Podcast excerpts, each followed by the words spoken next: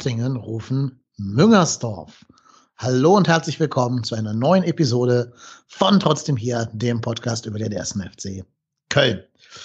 Der erste FC Köln schlägt sich, ja, achtbar kann man wahrscheinlich sagen, äh, verliert aber dennoch mit 1 zu 2 gegen ersatzgeschwächte oder rotierende Bayern, die wahrscheinlich auch nicht ganz ähm, am obersten Limit gespielt haben. Aber trotzdem bietet uns dieses Spiel einige ja, Dinge, an die wir jetzt äh, diskutieren können und auch einige Punkte, die uns vielleicht sogar ein bisschen Hoffnung machen können für den Rest der Saison. Dazu werdet ihr heute, liebe Hörerinnen und Hörer, die Premiere einer neuen Kategorie in diesem Podcast hier erleben, die uns ein Hörer als Input gegeben hat und die wir gerne aufgenommen haben. Bleibt gespannt, bleibt dran oder schaut einfach jetzt schon in die, in die Lesezeichen, dann wisst ihr schon, was es werden wird. Aber wir beginnen jetzt alles mal chronologisch aufzuarbeiten. Und natürlich tue ich das nicht alleine, sondern erstmal ist wie immer an meiner Seite unser treuer Co-Moderator, Dauergast und Podcast-eigener Wüterich, der Marco. Moin. Moin, hi. War natürlich nur ein Scherz. Du bist natürlich eine ausgeglichene, balancierte. ja, ja, ja, ja. Solange man nicht äh, den Namen Thomas M. aus München erwähnt. Ja, Thomas M. Also ich glaube, da, ich habe da wahrscheinlich viele Triggerpunkte, die, die man da nennen könnte, aber der äh, ist auch einer davon, ja. Ja, ich weiß nicht, wie er Thomas Müller findet, kann uns gleich alles selber erzählen, denn wir haben auch wieder einen Gast.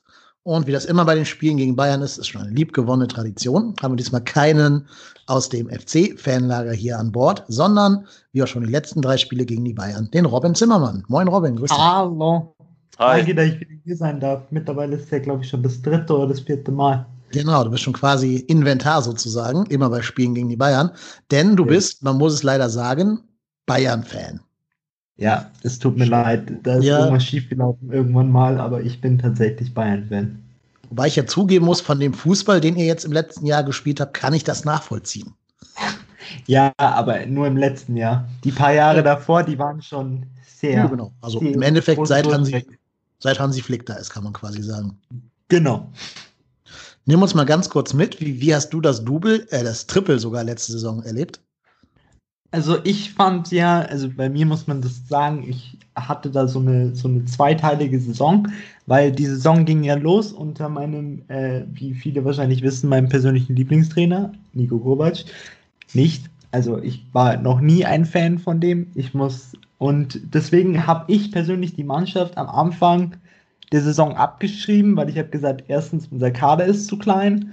Zweitens, unsere Spieler, viele unserer Spieler, wie zum Beispiel Thomas Müller, haben meiner nach ihren Zenit überschritten. Und dann ging es halt so los, wie ich es mir vorgestellt hatte. Ja, gut, wir verlieren das Spiel hier, wir verlieren das Spiel da, dann verlieren wir 5-1 gegen Frankfurt. Das war für mich was Positives, weil ich dachte mir, vielleicht sieht unser Vorstand jetzt endlich mal, dass man vielleicht den Trainer wechseln sollte. Und dann kam eben Hansi Flick. Und was er dann in kürzester Zeit aus dieser Mannschaft gemacht hat, ist für, für mich wirklich eigentlich unvorstellbar, weil von der abgeschriebenen Mannschaft hin zum Trippelsieger, der Leute, der große europäische Mannschaften debütiert hat, wie zum Beispiel dem FC Barcelona 8 zu 2. Das war für mich einfach unvorstellbar. Deswegen, klar, es tat ein bisschen weh ohne die Fans, aber ansonsten muss ich wirklich sagen, es hat mich sehr überrascht, aber ich war auch sehr glücklich drüber. Für mich persönlich ist aber jetzt immer noch die Saison die wahre Prüfung, also unter Hansi Flick weil das die erste wirklich ganze, ganze Saison ist und da sieht man dann wirklich, ob das Ganze zu 100% greift und ob dieses Ganze auch entwicklungsfähig ist, so wie man sich das in München aktuell vorstellt. Okay, das werden wir nachher im Bayern-Segment alles noch vertiefen. Ähm, wir haben nämlich hinten dran, wie letztes Mal, auch wieder eine Passage, wo wir uns nur über die Bayern unterhalten werden. Aber erstmal müssen wir natürlich jetzt über das Spiel vom Samstag reden. Ich habe hier zu Ehren dieses Spiels gegen München und unserer Leistung gegen Bayern München ein besonderes äh, Getränk aus der Stadt München hier. Das mache ich jetzt live auf. Es ist die beste Spezi der Welt, nämlich Paulaner Spezi. Sehr, sehr lecker. So. Ich habe kein Sponsoring mit denen, aber liebe Paulaner Brauerei, ich bin für alles offen. Für so einen ja, Lebensvorrat. Paulaner Spezi mache ich alles. Oder, sehr viel oder gegen Einwurf kleiner Münzen. Nee, das, ich nehme nur, nehm nur die Kohle ab, das reicht mir. So. Also die Spezi. Ähm, ja, also sei jedem Hörer mal empfohlen, das zu probieren. Sehr, sehr lecker. So, und die gönne ich mir jetzt hier, wenn wir über das Spiel reden. Ich fange einfach mal weitestgehend chronologisch an. Hat dich, Marco, die Aufstellung, die Aufstellung, die Gistol gewählt hat, in irgendeiner Art und Weise überrascht? Nö, nö. Also ehrlicherweise stellt sich unser Kader ja in den letzten Wochen fast schon von alleine auf. Ähm, also Wolf Limnios, die Seite war für mich gesetzt. Bonau Chichos war für mich auch klar. Jannis Horn scheint sich gegen Noah Katterbach gefestigt zu haben. Ähm, und ich hatte, ich sag mal, die einzige Überraschung, was heißt Überraschung war es jetzt auch nicht, war Sali Özcan für ähm, Elvis Rex Bitschei. Äh, aber ich glaube, das war jetzt keine wirkliche Überraschung, Überraschung, weil Gistol hat ja schon angedeutet, dass es da eine nominelle Änderung gibt und dass es jetzt nicht unbedingt Skiri ist. Davon bin ich ausgegangen, weil, wie gesagt, die Spiele von Elvis waren jetzt nicht so überragend, dass man sagen muss, okay, da ist Skiri jetzt weg. Mhm. Es gab ja im Vorfeld die wildesten Spekulationen, wer vielleicht Skiri ersetzen könnte. Äh, der Geistblock hat sogar geschrieben, dass wohl Sasa Cestic auf dieser Position getestet wurde. Aber der war dann ja gar nicht im Kader, also gar nicht mitgefahren nach München. Das heißt, da war dann die, ja, die Spekulation schnell vorbei. Nee, ich denke aber auch, es war wirklich höchste Zeit, Elvis mal eine schöpferische Pause zu geben. Das haben wir auch im letzten Podcast hier schon rausgearbeitet. Es würde auch mal Zeit werden, Skiri eine Pause zu geben, finde ich auch. Oder können wir gerne mal drauf gucken, wenn wir über das zweite Tor reden. Nur du hast schon vollkommen recht, es gibt keinen im Kader, der jetzt aktuell gerade Skiri ersetzen könnte. Insofern musste er erstmal sich jetzt durchschleppen, mindestens noch bis zum Spiel gegen Bremen. Danach ist ja wieder so eine unsägliche Länderspielpause. Robin, hat dich denn bei deinen Bayern irgendwas überrascht? Zum Beispiel das Fehlen gewisser Akteure? Also, mich persönlich hat an der Ausstellung nicht so viel überrascht, weil ich eben auch vorher mir schon die äh, Pressekonferenz von Hansi Flick angehört habe und nachdem ja Hansi Flick so in den letzten ein, zwei, drei Wochen so ein bisschen das Motto in die Mannschaft integriert hat, bitte springt nur so hoch, wie ihr unbedingt müsst, aufgrund des äh, straffen Terminplans, war es für mich schon klar, dass äh, Leute wie eben Goretzka oder auch Robert Lewandowski wahrscheinlich sogar zu Hause bleiben werden. Was mich persönlich, die einzige Personale, die mich extrem überrascht hat, war zum einen Serge Gnabry, weil für mich ist aktuell Douglas Costa definitiv besser und frischer als Serge Gnabry, weil er eben auch irgendwie unerklärlicherweise extrem viel Tempo eingebüßt hat über die letzten Wochen.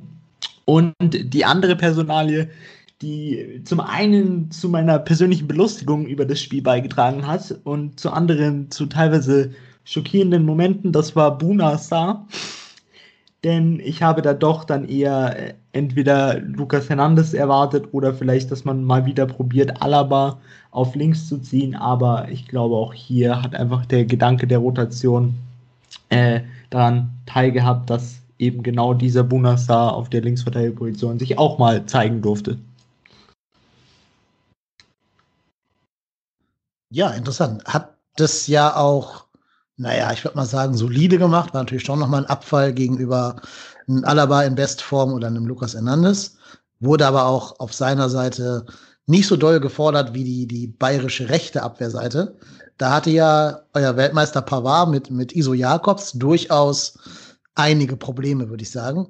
Äh, Jakobs fand ich auch sehr auffällig in dem Spiel, sehr, sehr temporeich mit viel Zug alles gut, hat auch, glaube ich, die meisten Sprints wieder angezogen. Und der ist einfach unfassbar schnell, der Junge. Ne? Ähm, ich finde bei Jakobs aber, das muss man leider auch sagen, der letzte Pass, der letzte Schuss hat den Aufwand dann nicht mehr belohnt. Also er sich selber nicht für seinen Aufwand belohnt. Ähm, da fehlt es noch an Präzision, an auch ein bisschen Cleverness, Coolness. Man hatte diese eine Chance, wo er den Ball dann am Tor, also am langen Pfosten vorbei schießt. Ich glaube, da wäre mehr drin gewesen, wenn du den Ball einfach wirklich mit Kraft aufs Tor ziehst und nicht da versuchst, irgendwie die lange Ecke anzupeilen. Und wenn, musst du halt treffen. Ähm, oder irgendwie versuchen, anderen mitzunehmen.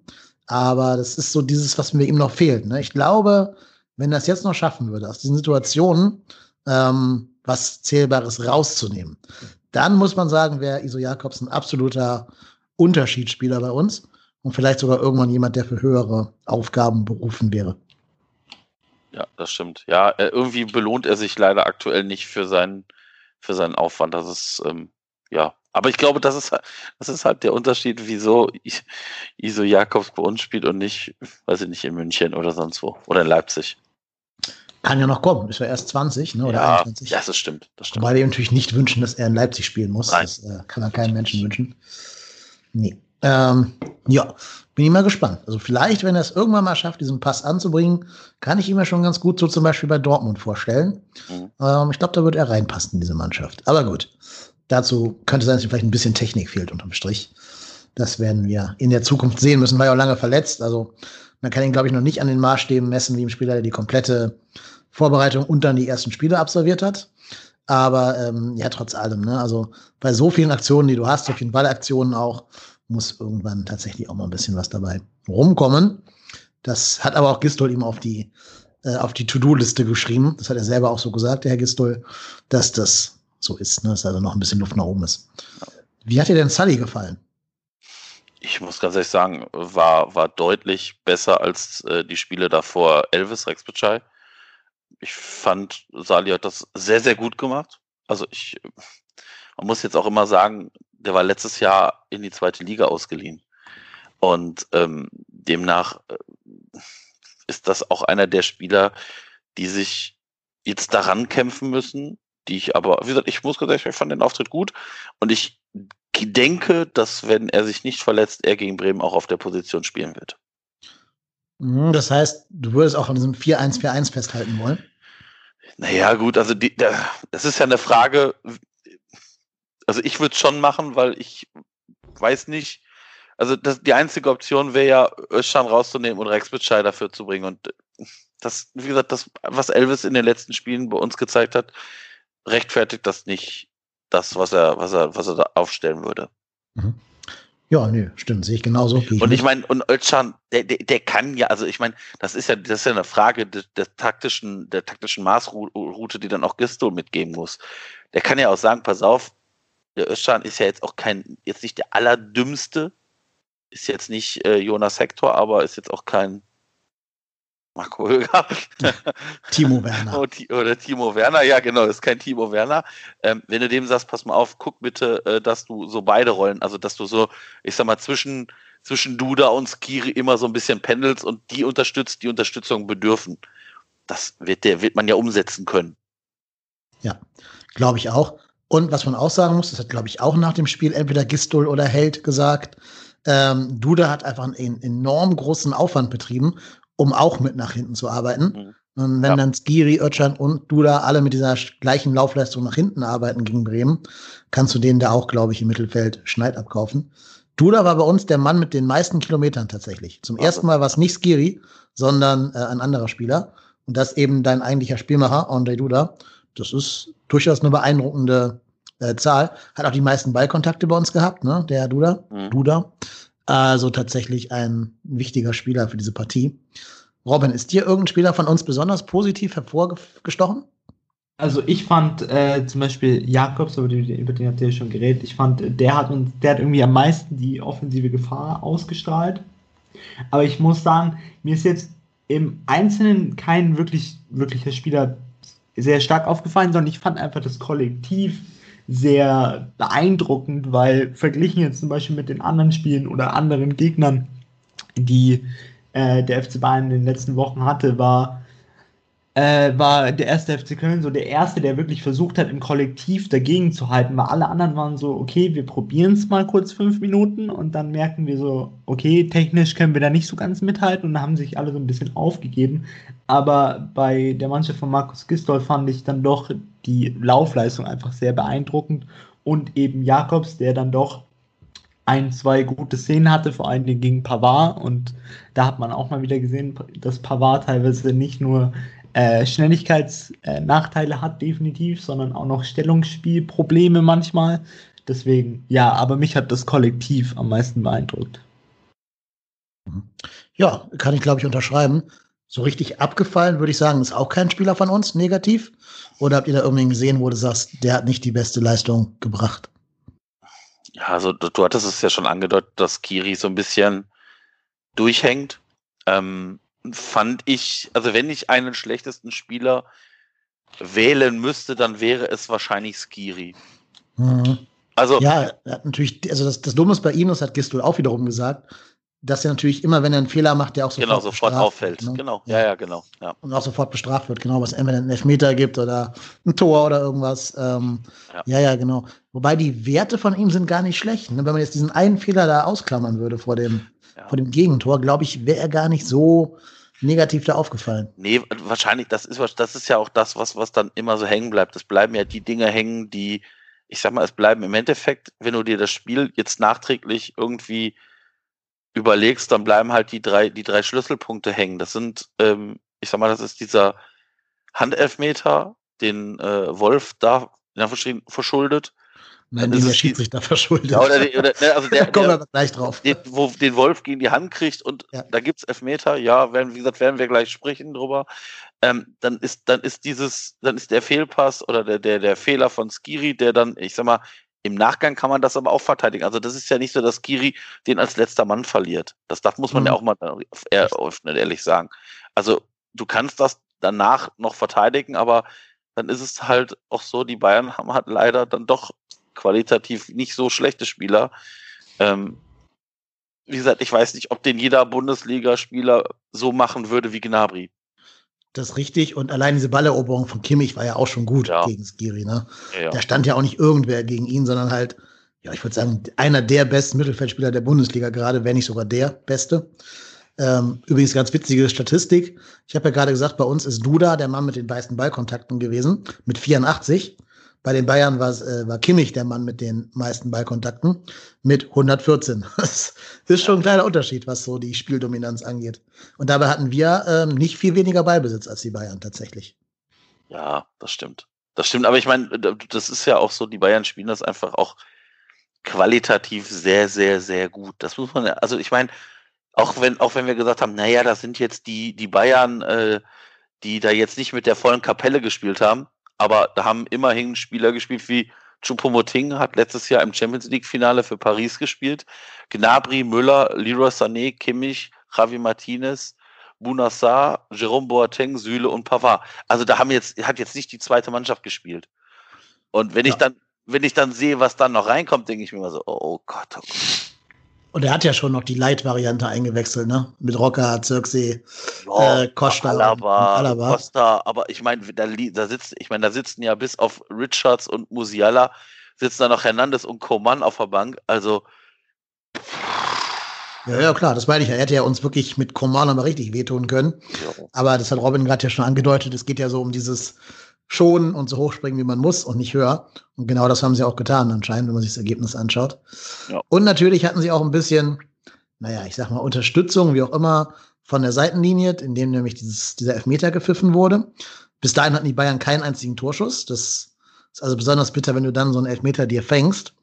Bevor wir jetzt unsere Einschätzung dazu zum Besten geben, und da interessiert mich gleich vor allen Dingen mal die von Robin, habe ich aber einen kleinen Einspieler für euch vorbereitet. Denn der Lennart, den ihr alle schon als Schiedsrichter-Experten in diesem Podcast hier des Öfteren mal gehört hat, hat uns auch seine Einschätzung zu diesem Tor, äh, zu diesem Elfmeter, meine ich, zum Besten gegeben.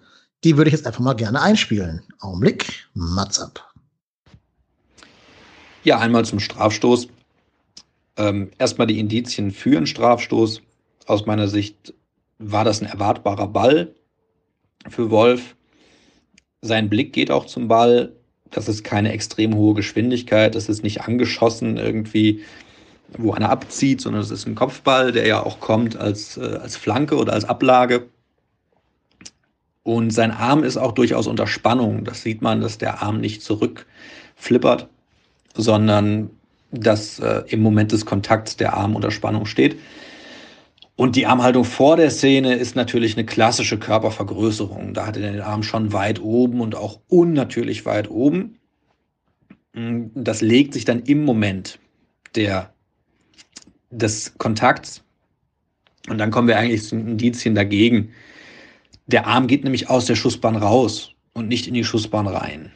Und das gelingt ihm ja fast. Die, Im Moment des Kontakts ist die tatsächliche Vergrößerung der Körperfläche dann minimal. Das ist eine Handbreit. Und die Richtungsänderung, die der Ball bekommt, die bekommt er im Prinzip auch durch den Bauch von Wolf und nicht in erster Linie durch die Hand. das ist dahingehend also, spricht es gegen einen Strafstoß. Neutral sehe ich einen möglichen Kontakt am Bauch. Das haben einige als Argument gegen Strafstoß angeführt. Aber wenn die Körperfläche vergrößert ist, ist es regeltechnisch irrelevant. Und ich sehe es auch ansonsten nicht als relevant an, weil es ja keine Richtungsänderung gibt. Dieser Passus, wenn es von einem anderen Körperteil abspringt, ähm, der Ball, das ist ja schon für solche Flipper-Situationen gedacht. Und eben nicht äh, für so einen Streifschuss. Was ich deutlich finde, ist, dass wirklich kein Spieler diesen Strafstoß will. Da gehen keine Arme hoch, es wird nicht irgendwie laut, das ist, hört man ja sehr deutlich im Moment, äh, wie da die Kommunikation der Spieler ist. Und da muss man sich als Schiedsrichter stark hinterfragen, wenn man sowas pfeift, was eigentlich keiner haben will. Aber der Kontakt am Arm ist vorhanden und der wäre wohl im Prinzip vermeidbar gewesen, mit einem Reflex den Arm wegzuziehen. Und da ist die Regel halt immer härter geworden für Verteidiger und immer offensivfreundlicher in den letzten Jahren. Und deswegen sind regeltechnisch so Handspiele, die so ein Stück weit fahrlässig passieren, die sind zu ahnden in den vergangenen Jahren. Ich persönlich möchte dafür trotzdem keinen Strafstoß sehen. Denn die alten Indizien, nach denen wir jahrelang gepfiffen haben, der Absicht, zum Beispiel, dass die Hand zum Ball geht und nicht der Ball zur Hand, das ist hier nicht gegeben. Und wenn einer den Arm aus der Schusslinie raus bewegt, dann war das noch bis vor zwei, drei Jahren ein sicheres Zeichen dafür, nein, dafür darf es keinen Strafstoß geben. Und ich bin mit dieser mechanischen Auslegung da nicht ganz glücklich in der Regel obwohl es wirklich im Profibereich so gewollt ist. Und innerhalb dieser mechanischen Auslegung, was eben die Vergrößerung der Körperfläche angeht, ist dann der Strafstoß gerade so vertretbar, je öfter ich schaue und je mehr man dann sieht, dass der Arm auch unter Spannung steht und die Handfläche auch geöffnet bleibt, verstehe ich da die Argumentation zum Beispiel von Colinas Erben, den wir uns da auf Twitter ausgetauscht haben, dass man diesen Strafstoß geben kann. Ich persönlich, wenn ich versuche, an meiner Vereinsbrille vorbeizuschauen, ich sehe das trotzdem nicht als, auch nicht als 50-50 Strafstoß. Ich sehe das irgendwo als, als 20-80 Strafstoß. Mehr ist das nicht. Was interessant ist, ist, der Schiedsrichter sieht die Situation eigentlich gar nicht. Der steht 20 Meter entfernt im Rücken vom Wolf und der Ball kommt da aus dem Halbfeld. Und irgendwie muss es da ein Zeichen vom Schiedsrichterassistenten gegeben haben, aber der sieht es halt auch von der Seite. Für den sieht diese Richtungsänderung in Richtung von Timo Horn, sieht für den natürlich äh, total überzeichnet aus. Und äh, der sieht natürlich auch die Armhaltung vor allen Dingen vor dem Kontakt. Der kann ja aus der Draufsicht sozusagen gar nicht hundertprozentig sehen, äh, in welcher Armhaltung der Ballkontakt passiert ist. Und das ist eigentlich ungünstig, um so eine Entscheidung zu treffen. Und die fehlende oder nicht vollständige Wahrnehmung einer Szene ist ja explizit im VAR-Protokoll festgehalten als Möglichkeit für einen Eingriff. Und das hätte ich da eigentlich elegant gefunden, dass man gesagt hätte, die Szene konnte der Schiedsrichter nicht hundertprozentig beurteilen. Das sieht man ganz klar. Man muss es in der Totalen angucken. Der steht ganz weit weg und der steht im Rücken von Wolf. Und auf Grundlage des Assistenten, der auch 30 Meter entfernt ist, die Entscheidung zu treffen, ist halt auch nicht super. Und das wäre eigentlich die Chance gewesen für einen VAR, da sinnvoll einzugreifen, elegant, dem Schiedsrichter sagen, hey, ich glaube, du hast die Szene nicht hundertprozentig wahrgenommen. Guck sie dir an, ganz neutral, und eben dann zu gucken, ob er sich für diesen sehr, sehr, sehr harten Strafstoß entscheiden will. Dass das nicht passiert ist, da kann man dann wieder über Eingriffsschwellen und Sinn und Unsinn diskutieren. Das ist ärgerlich. Ja, ich, meiner Meinung nach hat man dem Fußball und dem Spiel mit diesem Strafstoß keinen Gefallen getan. Jo, das war die Einschätzung von Lennart, den ihr auf Twitter als Kölsch Lenny finden könnt. Ja, ich frage erstmal unseren Gast, Robin. Gehst du mit der Einschätzung von Lennart mit oder hast du da als Bayern-Fan auch eine andere Wahrnehmung?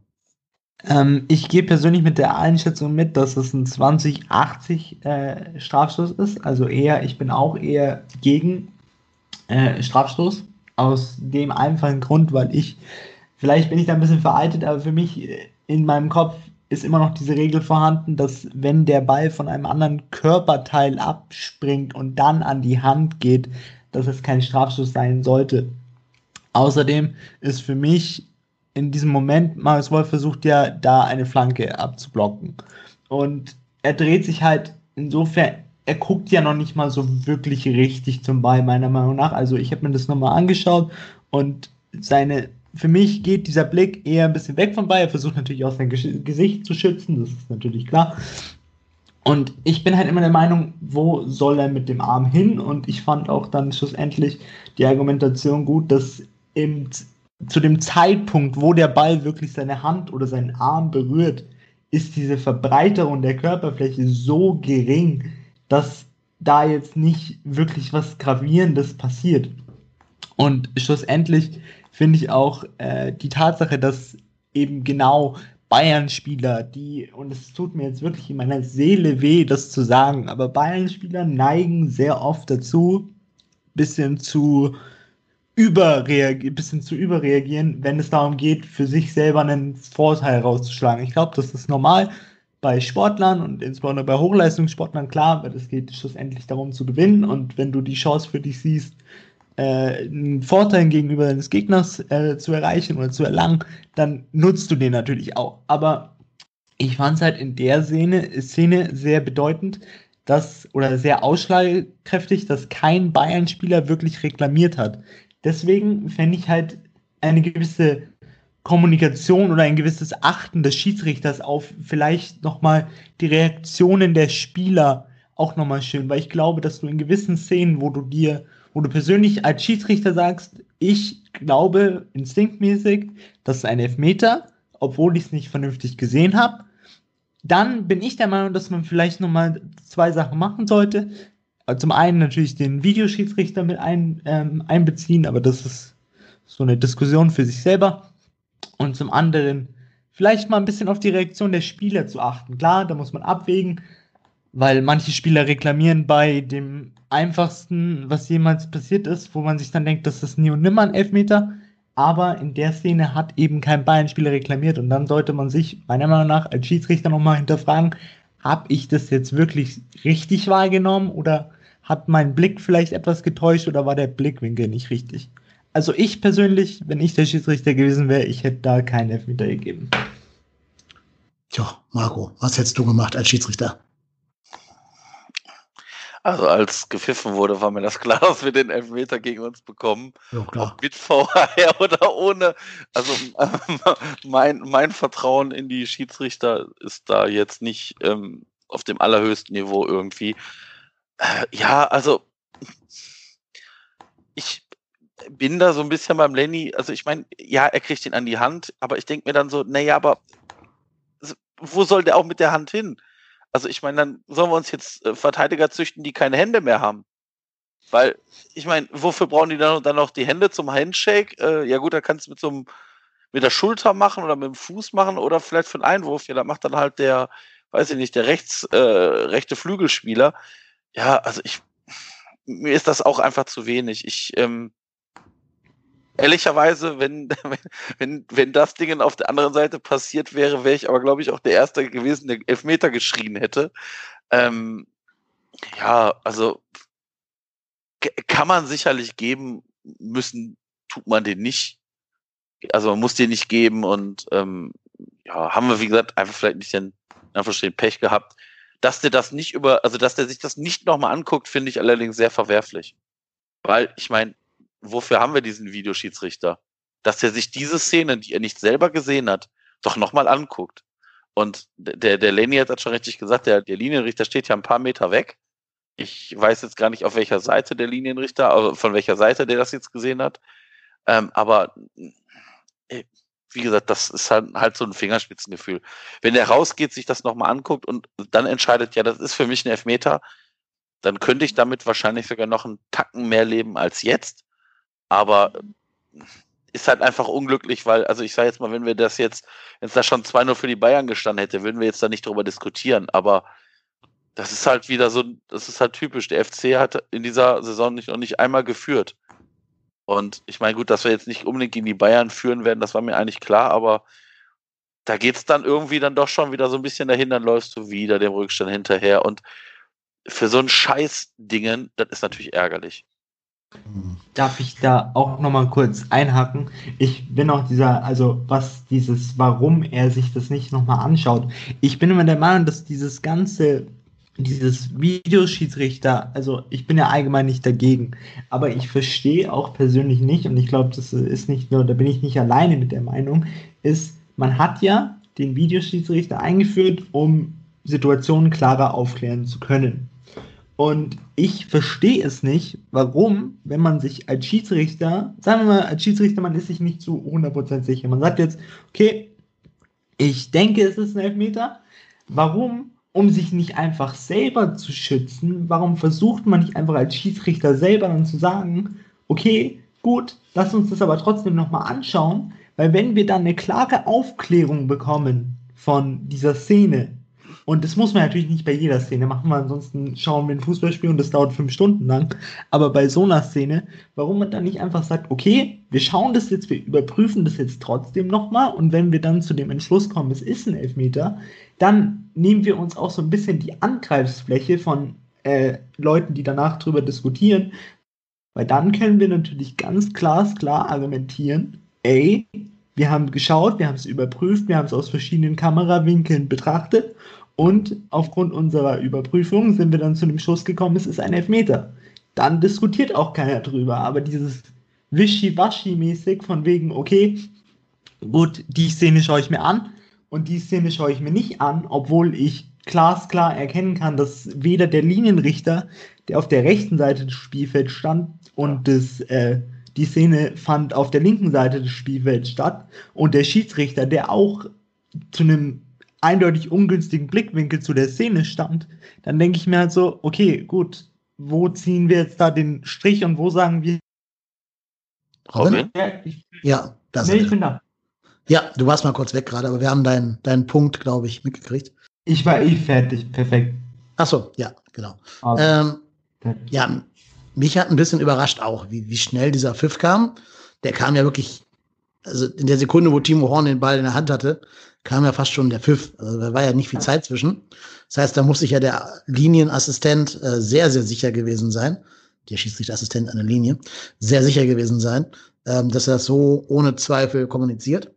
Zum Thema rausgehen muss man natürlich sagen, ihr wisst ja, dass das Frank Willenborg war, ne, und was der damals gepfiffen hat. Mhm. Das war genau der Mann, der rausgegangen ist im Spiel Köln gegen Mainz, oder Mainz gegen Köln vielmehr. Freitagsabends. Ja, Genau. Nee, nee, nicht die Blasis. Nein, nein, das war Niakate. Ah. Das Handspiel. Ach ja, Niakate, stimmt, stimmt. Ja, ja, ja. Blasis war ja hier die, der, der Mann mit der Fallschwäche.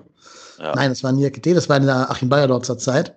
Auch, ich glaube, das vorletzte Spiel von Bayerlorzer, wo Frank Willenborg rausgeht, sich anguckt, wie die Hand von Niakate 90 Grad vom Körper abgewinkelt ist, die Körperfläche irgendwie um die gesamte Länge des Armes verbreitert, da den Ball aus mehr Distanz dran kriegt als gestern Marius Wolf äh, oder vorgestern am Samstag. Und dann sagt, nee, nee, ist kein Strafstoß. Nee, nee, nee, nee, nee.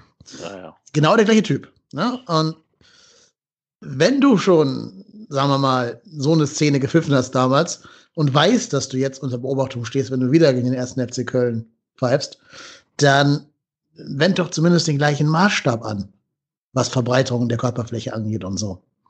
Und wenn das eine schon keine Hand war damals von Niakite, Niakite, da haben sich zwar ein bisschen die Regeln geändert zwischendurch, ist mir schon bewusst, aber damit machst du dich ja selber noch angreifbarer. Ne? Wenn du einmal ein glasklares Handspiel, wo nachher die DFL sogar sagt, jo, das war ein Handspiel. Sorry, lieber erster FC Köln, das hätte der Mensch anders entscheiden müssen.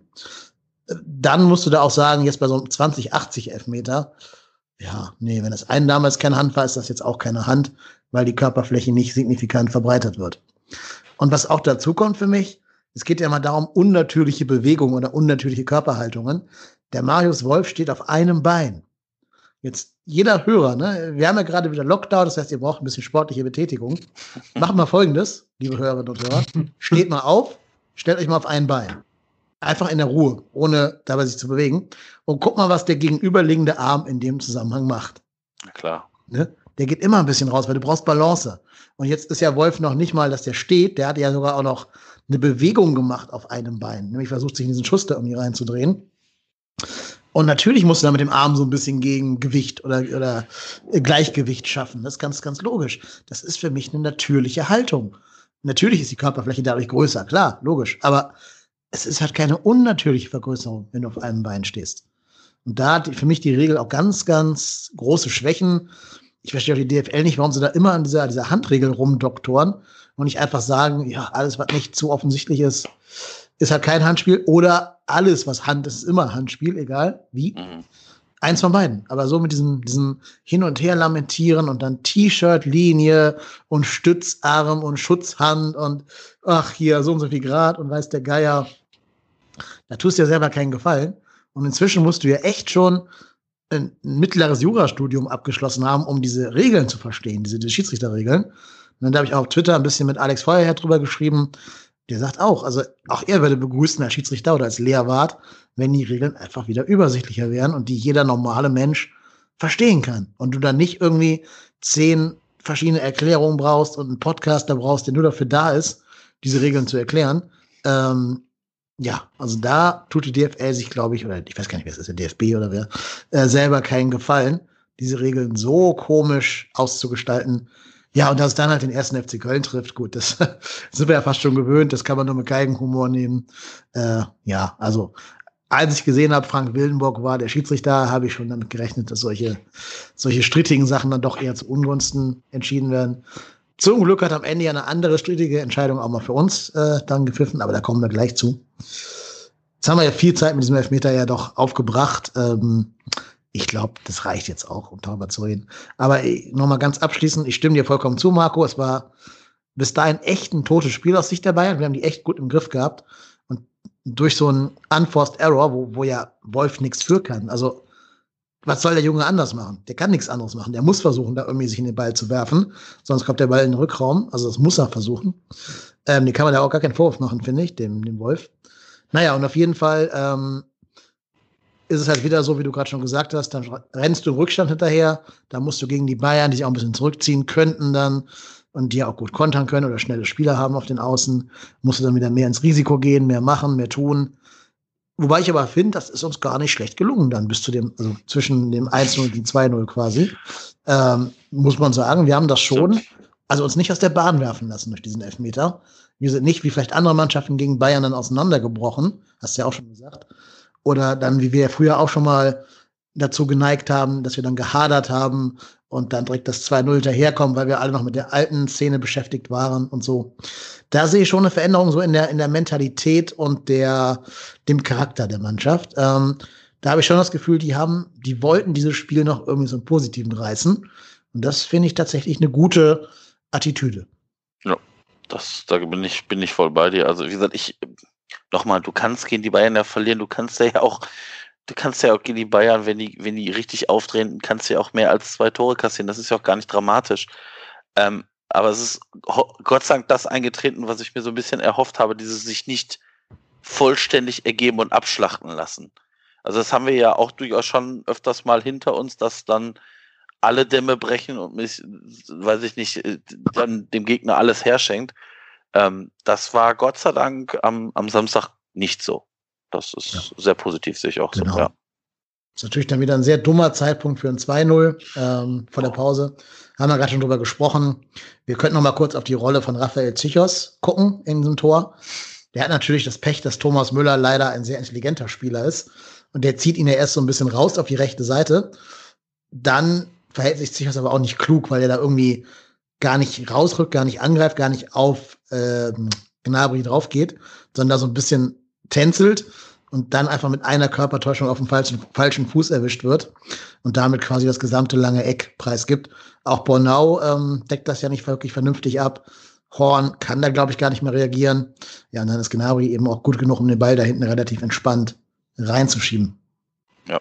Ja, das ist dann, das ist dann halt meiner Meinung nach die, die individuelle Klasse, die die beiden dann halt haben also wie gesagt, ich weiß nicht, ob den jeder Bundesligaspieler in der Situation da hinschiebt. Also ich würde jetzt mal behaupten, dass zwei Drittel aller Bundesligaspieler das Ding nicht ins Tor, nicht im Tor unterbringen. Und äh, ja, dann spielst du jetzt halt gegen die Bayern und da steht halt ein Gnabry. Ja, und der macht das dann halt. Ist natürlich, wie gesagt, die, diese beiden Tore bezeichnend, also ganz kurz vor der Pause und dieser scheiß Elfmeter. Und wie gesagt, ich, dann dazwischen haben wir das wirklich gut gemacht. Also nicht überragend, das wäre jetzt auch ein bisschen übertrieben, aber wir haben es wirklich gut gemacht. Also wir haben den Bayern jetzt nicht, also ich glaube, die Bayern hatten schon Spiele, wo sie mehr Platz und mehr Zeit und mehr Raum hatten und das war völlig okay. Ja. Wie siehst du das, Robin? Würdest du dem zustimmen? Also ich muss, ich muss noch dazu sagen, mich hat dann extrem überrascht, weil normalerweise heißt es auch, wenn du in der 45. Minute, also du hast schon den blöden Elfmeter und dann in der 45. Minute kassierst du noch so ein Tor, was für mich auch noch persönlich zu verteidigen war. Also da war auch ein bisschen Passivität dabei von der Kölner Viererkette. Also der Gnabry konnte da dann doch relativ einfach Richtung Tor sich auf jeden Fall ziehen. Klar, das hat Müller trotzdem intelligent gemacht, da Zechos ein bisschen rauszuschieben. Allerdings äh, war ich dann sehr überrascht in der zweiten Hälfte, weil ich war dann, also ich muss persönlich sagen, ich saß auf meiner Couch, habe mir das angeschaut und dann dachte ich mir so, okay, gut, zweite Hälfte, wir führen 2-0. Bei den meisten Mannschaften heißt es jetzt, okay, die gehen jetzt in die Pause, denken sich, gut, wir versuchen jetzt kein Tor mehr zu kassieren und hoffen, dass das nicht ganz schlimm am Ende wird. Aber ich fand die Moral, die Köln auch in der zweiten Halbzeit gezeigt hat, äh, echt sehr, sehr anschaulich, weil sie haben einfach weiter versucht, ihren Stiefel durchzuziehen. Sie waren weiterhin eklig für die Bayern. Also Bayern hatte wirklich, wie du auch schon richtig gesagt hast, in gewissen Spielen deutlich mehr Platz. Und man hat auch wirklich gesehen, dass sich Bayern teilweise wirklich schwer getan hat und das tatsächlich so ein guter alter Arbeitssieg dann am Ende war. Mhm. So ein Hitzfeld-Style-Sieg genau. quasi. So, ja, nicht schön, richtig. aber effektiv. Mhm. Ja, es gab ein paar Szenen, wo ich finde, dass wir auch Glück hatten. Und es gibt ja die eine Szene, wo Thomas Müller das Luftloch schlägt. Dann kommt einmal Rafa Zichos in, in höchster Not gegen Choupo-Moting noch mit der Fußspitze an den Ball und kann den Ball dann so nach außen klären, also zum Ausklären. Ähm, gab leider auch wieder zwei Situationen, wo ich fand, dass das Timo nicht so gut aussah, weil den Ball zweimal in die Mitte prallen lässt, wo einmal sogar genau ein Bayern-Spieler da einschussbereit gestanden hätte. Ich glaube, das war sogar dieses Luftloch von Thomas Müller. Ähm, ne, also da muss man sagen, hat jetzt, also hat Glück, dass es keine, keine Tore gab, sonst wäre es wieder der Horn der Woche geworden. Aber gut, er hat ja auch ein paar gute Sachen gehalten. Beim Elver war er auch in der richtigen Ecke, da fehlten ja wirklich nur Zentimeter, um den noch zu halten. Der war natürlich auch platziert geschossen, deswegen glaube ich, machst du als Torwart auch nichts, auch wenn du ein bisschen dynamischer fallen würdest äh, oder springen würdest. Ja, aber das waren so die Dinge, die man da in dieser in dieser Phase über Timo Horn und generell die Mannschaft sagen kann. Ein bisschen Glück gehabt. Die Bayern haben ja auch sehr auf das 3-1 gedrängt nach der Halbzeit, war mein Eindruck. Und dann haben sie immer gemerkt, nö, passiert heute nicht. Und haben dann versucht, das locker runterzuspielen. Aber ich, finde auch, ähm, Robin, ich weiß nicht, wie du das siehst, aber ich finde, das ist auch so ein Modus, den die Bayern unter Hansi Flick noch nicht richtig gut können, so ein Spiel runterverwalten. Ich glaube, die können natürlich gut diese, dieses Kraftspiel, dieses Kraftmeier-Spiel, ne? also vorne drauf, drauf, drauf. Mhm. Aber so mit Ballbesitz den Gegner mal ein bisschen totlaufen lassen, ist, glaube ich, nicht ganz so eure Stärke, oder? Ja, also da möchte ich definitiv zustimmen. Dieses, dieses Ergebnis verwalten, dieses Problem haben wir seitdem Pep Guardiola nicht mehr da ist. Als Pep Guardiola noch da war, hieß es dann, okay, Ergebnis verwalten heißt so viel wie, wir haben jetzt den Ball, sind jetzt in der Gegnerhälfte und spielen uns einfach die Bälle hin und her. Aber seitdem äh, eben Pep Guardiola nicht mehr unser Trainer ist und jetzt auch unter, unter Hansi Flick, ist halt unser Spiel sehr auf frühe Ballgewinne ausgelegt und dann eben mit Vollgas quasi nach vorne. Ähm, dieses von wegen, wir ziehen uns jetzt ein bisschen zurück und lassen den Gegner jetzt einfach mal ein bisschen den Ball hin und her schieben und sind uns so sicher, dass wir hinten nichts kassieren, dafür ist unsere Abwehr bei weitem nicht sattelfest genug. Also unsere Abwehr, finde ich persönlich, lebt sehr davon, dass wir vor unserer Abwehr für mich mit eines der besten Mittelfeldduos auf dem Planeten aktuell haben, wenn eben Goretzka und Kimmich zusammenspielen. Deswegen vertraut die Abwehr da auch sehr drauf, dass die beiden schon irgendwann dazwischen hauen, weil das passiert auch relativ häufig. Aber dieses tatsächliche, wir ziehen uns jetzt zurück und geben dem Gegner den Ball und hoffen, dass nichts passiert, weil wir einfach wissen, wir sind defensiv so stabil, das konnte der FC Bayern oder das kann der FC Bayern schon seit langem nicht mehr. Und irgendwie schaffen wir es dann schon halbwegs gut zu verschieben, aber irgendwo ist dann immer eine Lücke, wo man sich denkt, wenn du ja jetzt eine richtig gute, defensiv organisierte Mannschaft hättest, dann würde da nie diese Lücke reißen. Aber beim FC Bayern da fehlt einfach diese gewisse der letzte Funken Konzentration in der Defensive. Ich bin immer der Meinung, dass wir sehr viele Spieler haben, die sehr offensiv denken. Also auch unsere Verteidiger denken teilweise wirklich offensiv, wenn man mal sieht, wenn Alaba in der Innenverteidigung spielt, dann kann es auch mal sein, dass du ihn schnell auf dem linken Flügel siehst und du dir denkst, oh Gott, wo ist mein Innenverteidiger? Und deswegen, ich glaube, das ist so ein bisschen das kleine Problem. Wir haben nicht wirklich einen Spieler in der Innenverteidigung, der sich denkt, ich bleibe hinten, ich sichere ab das ist meine Position, sondern wir haben alle, alle unsere Spieler sind darauf gepolt, offensiv zu denken. Ja, ja, ja, aber wobei ich auch immer das Gefühl habe bei den Bayern, dass, weil die ja, ich sage jetzt mal vorsichtig, in der Bundesliga in den meisten Spielen ja defensiv ganz wenig gefordert werden. Mhm. Also über 90 Minuten. Also klar, klar hat, also auch wie der, wie der FC hat ja auch ein paar Szenen, aber das ist ja nicht über 90 Minuten und ich glaube halt einfach, dass du dann als, als Verteidiger einfach sagst, okay, alles klar, ich habe hier noch Kapazitäten, was kann ich machen? Ich gehe noch mal ein bisschen ja. vorne mit rein.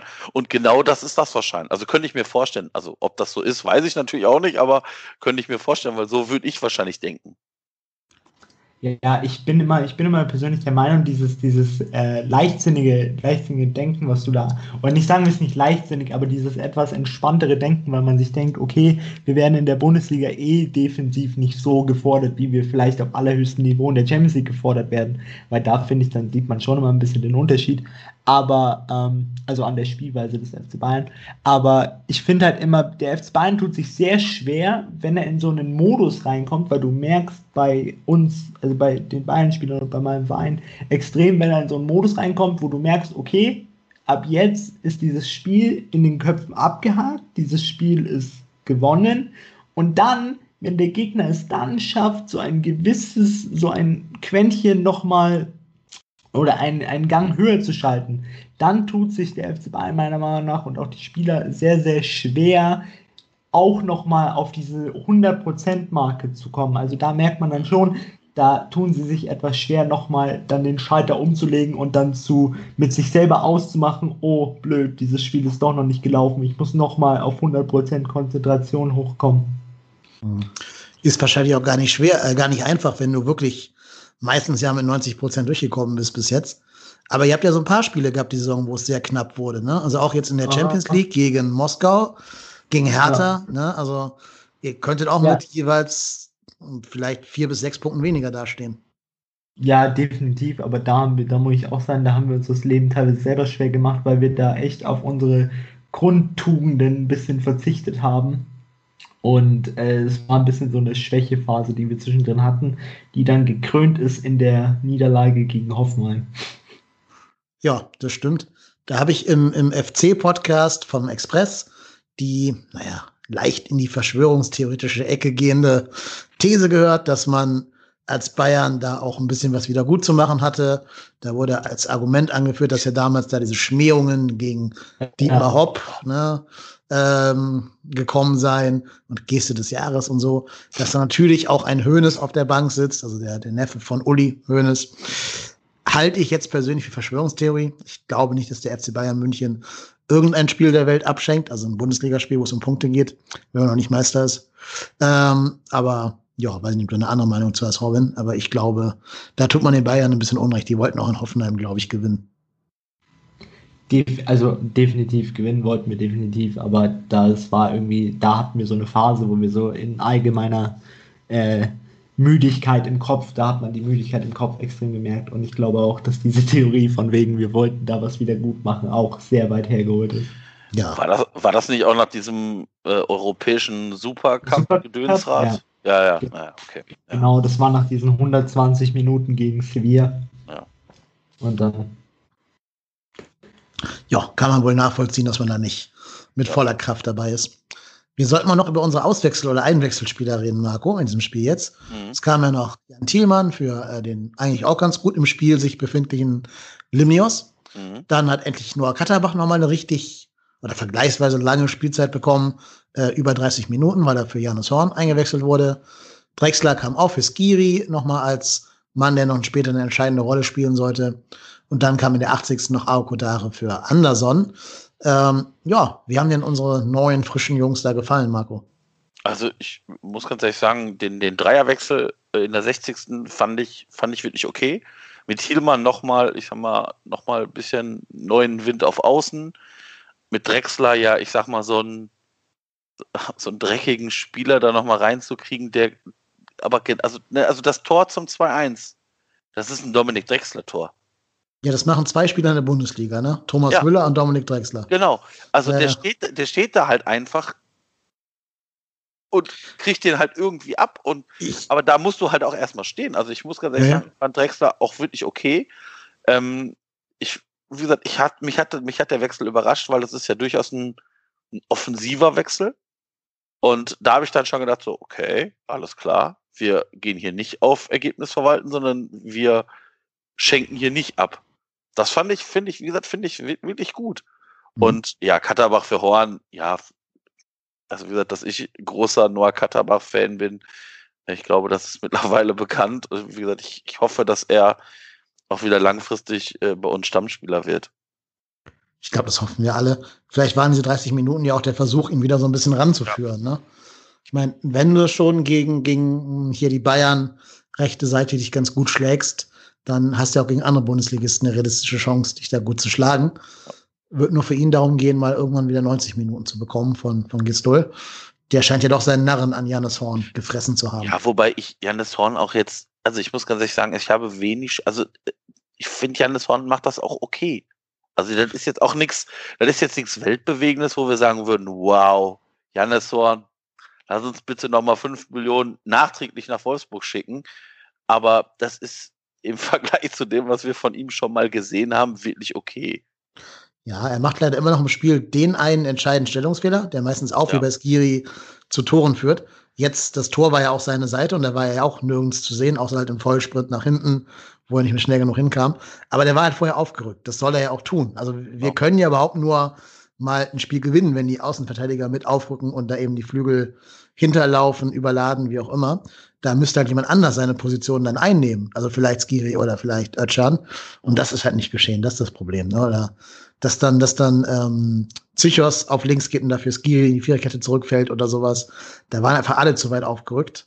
Und das hat der FC Bayern natürlich in Person von Serge Gnabry bitter bestraft. Ich glaube, da kann man Janis Horn jetzt keinen direkten Vorwurf machen, aber er hat trotzdem leider auch schon so ein paar Dinger diese Saison auf der, auf der hohen Kante. Ja, gut, aber wer hat die in der Defensive bei uns nicht? Also ich meine, ne, also ich meine, da, da ist ja, äh, da, da kannst du ja selbst mittlerweile Sebastian Bornau nicht mehr rausnehmen. Nee. Und ich glaube, das ist halt einfach, das ist halt einfach dann eine Qualitätsfrage. Das ist leider dann so. Aber ich, wie gesagt, ich finde es war okay. Jetzt nicht übermäßig, ja. aber das, deswegen habe ich mich auch geärgert, dass gerade ähm, Marius Wolf den Elfmeter verschuldet hat. Ja. Weil der war bis jetzt der einzig Unbefleckte da hinten drin. Das ne? stimmt. Das der stimmt. noch kein, kein Ding auf der Kappe hatte. Naja, und jetzt dafür kann, wie ich gerade schon gesagt habe, ist er leider auch im Club der Elfmeter-Verschulder. Genau.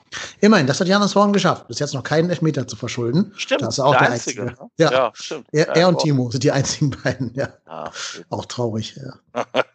Timo Horn hat schon genug andere Sachen verschuldet. Wollte gerade sagen, also, das stimmt. Ja. ja. Immerhin kriegt er richtig gute Praxis für Elfmeter halten in, in Bundesliga-Bedingungen. Ja. Müsste ja, ja. nur mal schaffen, jetzt irgendwann einen zu halten. Ja, die waren aber auch alle gut geschossen. Ja, ja, natürlich. Also wie gesagt, jetzt an dem war er fast dran. Gegen den schlechteren Schützen hält er den. Ja. Also weniger platzierten Schützen hält er den. Ja, ja, das glaube ich auch. Na gut. Ähm, bitter ist natürlich dann noch die, die nach dem Tor die äh, große Kopfballchance von Aokodare. Da ist er fast schon, also von Tolu, da ist er fast schon zu hoch gesprungen. Ähm, ich konnte mir halt nicht helfen, mich bei dem Gedanken zu erwischen, boah, wenn da Modest gestanden hätte in der paar 80. Minute, ja. boah, das wäre anders ausgegangen wahrscheinlich. Ja, oder das Ding von, äh, von Ismail Jakobs in der 71. Der ja auch, ich sag mal so knapp am, äh, über, über, die, über die Latte streift, der Kopfball. Ähm, nach der, ich, ich glaube, es war Duda von au also von so, so halb außen, der den da schön in, in den Strafraum löffelt und Jakobs wirklich den eigentlich gut köpft, aber wie gesagt, knapp am, über dem Winkel vorbei. Äh, den habe ich nämlich schon drin gesehen. Mhm. Und das wäre, wie gesagt, dann die 71. gewesen. Und dann hast du halt noch mal ein paar Minuten mehr. Ähm, aber wie gesagt, ich muss ganz ehrlich sagen, da haben wir durchaus äh, in der Zeit besser wieder nach vorne gespielt und ähm, uns ja dann Gott sei Dank auch in der 82. noch belohnt. Genau, da gab es noch die Szene danach auch, wo Jakobs nochmal Thielmann bedienen Ja, will, genau. der auch nicht ganz rankommt, äh, weil er zu weit äh, eingelaufen war. Ne, also da hätten wir noch durchaus Chancen gehabt. Und dann kommt ja sogar dieses Tor. Da habe ich auch gedacht, das wird im Leben nicht gegeben für uns. Es war mir klar, als da der, der VHR drauf guckt, komm, das ist abseits. Heute, heute ist ja jedes Zentimeter-Ding abseits. Hab, habt ihr gesehen hier Frankfurt gegen äh, Werder, was da gepfiffen wurde als abseits? Nee, habe ich nicht gesehen. Nee, Guckt euch mal an in irgendeiner Zusammenfassung. Also da war vielleicht wirklich eine Haarspitze von André Silva im Abseits. Äh, es ist lächerlich, was da gepfiffen wird. Oder auch in England neulich da, ich glaube, das war Liverpool, Ja, die ja, da ja. in- so wirklich, wo wirklich nur eine Muskelfaser im Abseits war. Ähm, also das ist ganz absurd. Und deswegen habe ich gedacht, dieses Tor kann nicht zählen. Das sah für mich nach Abseits aus, weil man ja in der, in der ersten Einstellung auch nicht gesehen hat, dass Nikolaus Süle, Niklas Süle hinten noch drin stand ne, und mit seinen schön orangenen Schuhen das Abseits aufgehoben hat. Ähm, aber glücklicherweise haben Etlich mal so ein Ding auch mal für uns entschieden gekriegt. Und es hat dann sogar gezählt, dieses Tor. Hat mich sehr überrascht, aber hat echt da mal so ein bisschen Hoffnung gebracht, die letzten zehn Minuten. Ne? Ja, ja, aber bezeichnend, was wir für ein Tor machen, ne? Ja, also der Schuss von Thielmann wäre wahrscheinlich Richtung Eckfahne gegangen. und dann steht Drexler so an der Grenze des 16ers irgendwie im Weg, kriegt den gegen das Schienbein oder gegen den Fuß. Und äh, ja, dann ist der halt irgendwie drin. Also ich meine, aber es ist, das ist ja das, was ich sage. Wir, wir schießen ja auch teilweise viel zu wenig. Ähm, also gegen die Bayern hatten wir ja jetzt mal ein paar Abschlüsse, aber trotzdem ist es mir auch immer noch zu wenig, auch mal aus so Situationen, weil wie oft gehen so, haben wir so Murmeldinger kassiert? Da muss man vielleicht gerade sagen, das wäre eine Position oder eine Rolle, die Sully auch besser spielen könnte noch. Ja. Auch mal aus der zweiten Reihe abzuziehen. Hat er in Kiel auch gerne mal getan. Auch Duda kann sich da ein bisschen mehr zutrauen aus der zweiten Reihe. Ähm, oder vielleicht wirklich mal sagen, wir geben Drexler mal eine Chance von Anfang an. Das Mhm. ist ja jemand, der da nicht, nicht so lange fackelt. Ich fand auch gut, wie du gerade schon gesagt hast, dass Thielmann sich da einfach ein Herz genommen hat und, Ja. und draufgezogen hat. Ich weiß gar nicht, ob der Ball so weit vorbeigegangen ist, wie du gerade vermutet hast. Oh, Ähm, weiß ich nicht. Ich, der hätte sich auch noch drehen können, weiß ich nicht. Mein Gefühl war sogar, dass Drexler aus der Schussbahn rausgehen wollte eigentlich. ja, ja. ja, ja. Also ich glaube, der hat keine aktive Bewegung in die Schussbahn Nein, nein, er, also er steht ja und kriegt den gegen, gegens, ich sag mal, gegen Standbein. Versucht, glaube ich, sich noch so ein bisschen vorher wegzubewegen, aber Mhm, genau. steht dann Gott sei Dank genau Ja, da. ja. Also, Ja, das Glück muss er immer haben. Und wir hatten bis jetzt ja alles außer Glück. Insofern, ja, ähm, ja vielleicht musst du wirklich auf Drexler mal setzen, einfach so als kleines Glücksschweinchen. Als jemand, der auch mal so ein bisschen diese Dinger, ja, auf diese, diese dreckige Thomas Müller Straßenfußballerart halt einfach reinmacht. Wäre vielleicht schön, ähm, wenn man da einen Platz für ihn fände, in der, in der Startelf oder zumindest mal für 45 Minuten oder so. Mhm. Gut, ne? Und über Tolo haben wir schon gesprochen, seine große Chance. Und danach kam dann ja auch nicht mehr genug, weil dann, ja, sind die Bayern auch abgezockt genug, dann noch einen Marc Rocker einzuwechseln für Nabri. Und überhaupt, die, gegen die Bayern kriegst du jetzt ja auch nicht Chancen im Minutentakt, ne? Insofern nein. Hätte man wahrscheinlich dieses Tolo-Ding machen müssen, um da einen Punkt mitzunehmen, aber danach war dann klar, dass ähm, ja, das Spiel jetzt einfach ausläuft. Ich fand eine bezeichnende Szene in der 93. klärt Thomas Müller einen Ball, der von unserem, Geg von unserem Spieler ins Ausgeht, sodass die Bayern Einwurf kriegen. Und da hat Thomas Müller echt gejubelt, weil er denkt, jetzt wird das Spiel durch. Das zeigt uns aber, wie gut der erste FC Köln ähm, äh, da gekämpft hat, wenn Thomas Müller sich freut, dass in der 93. ein Einwurf für die Bayern entschieden wird. Ja, das ist Das richtig. spricht für die Leistung vom FC, finde ich. Mein Spezialfreund Thomas Müller kann sich gerne freuen, aber bitte nicht ins Spielen. Also, boah, nee. Nee, nee. Ich sag da jetzt nichts zu. Sonst wird Wir wieder reden gleich- justiziabel. Gleich im Bayern-Segment über, über Thomas Müller. Nee, Ja. aber, aber definitiv, ich muss auch sagen, also wenn man sich die Interviews der Bayern-Spieler danach äh, angeschaut hat, da hat man schon gemerkt, dass es auf jeden Fall ein Arbeitssieg war. Also es war auch einer. Äh, und ich glaube eben genau diese Szene von Thomas Müller ist auch bezeichnend dafür, dass er, man hat dann schon gemerkt, so ab der 85. oder so, haben dann Spieler schon teilweise hochgeschaut und waren so, okay, langsam wird anstrengend, jetzt können wir es dann auch mal abpfeifen. Ähm, und eben, dass Thomas Müller das macht, das ist Thomas Müller. Ich glaube, man kann es nur hassen, wenn er nicht in seiner Mannschaft, wenn man nie, wenn er nicht in seiner eigenen Mannschaft spielt. Äh, oder wenn er eben für einen oder für die Mannschaft von einem spielt, dann kann man es nur lieben. Also ich saß da und dachte mir so, ich kann es nachvollziehen. Ich muss auch sagen, ich habe sehr gelacht in dem Moment, weil äh, mit Zuschauer hätte man das wahrscheinlich niemals so laut gehört, dass er sich tatsächlich so gefreut hat. Aber ich glaube, das war, das kann man definitiv als Kompliment für den FC auffassen, dass eben so ein Spieler, der so viel Erfahrung und so viel Qualität hat, dann auch so bezeichnend sich sehr darüber freut, dass es jetzt wahrscheinlich dann vorbei ist. Ja, und damit, glaube ich, haben wir dieses Spiel jetzt auch erschöpfend besprochen.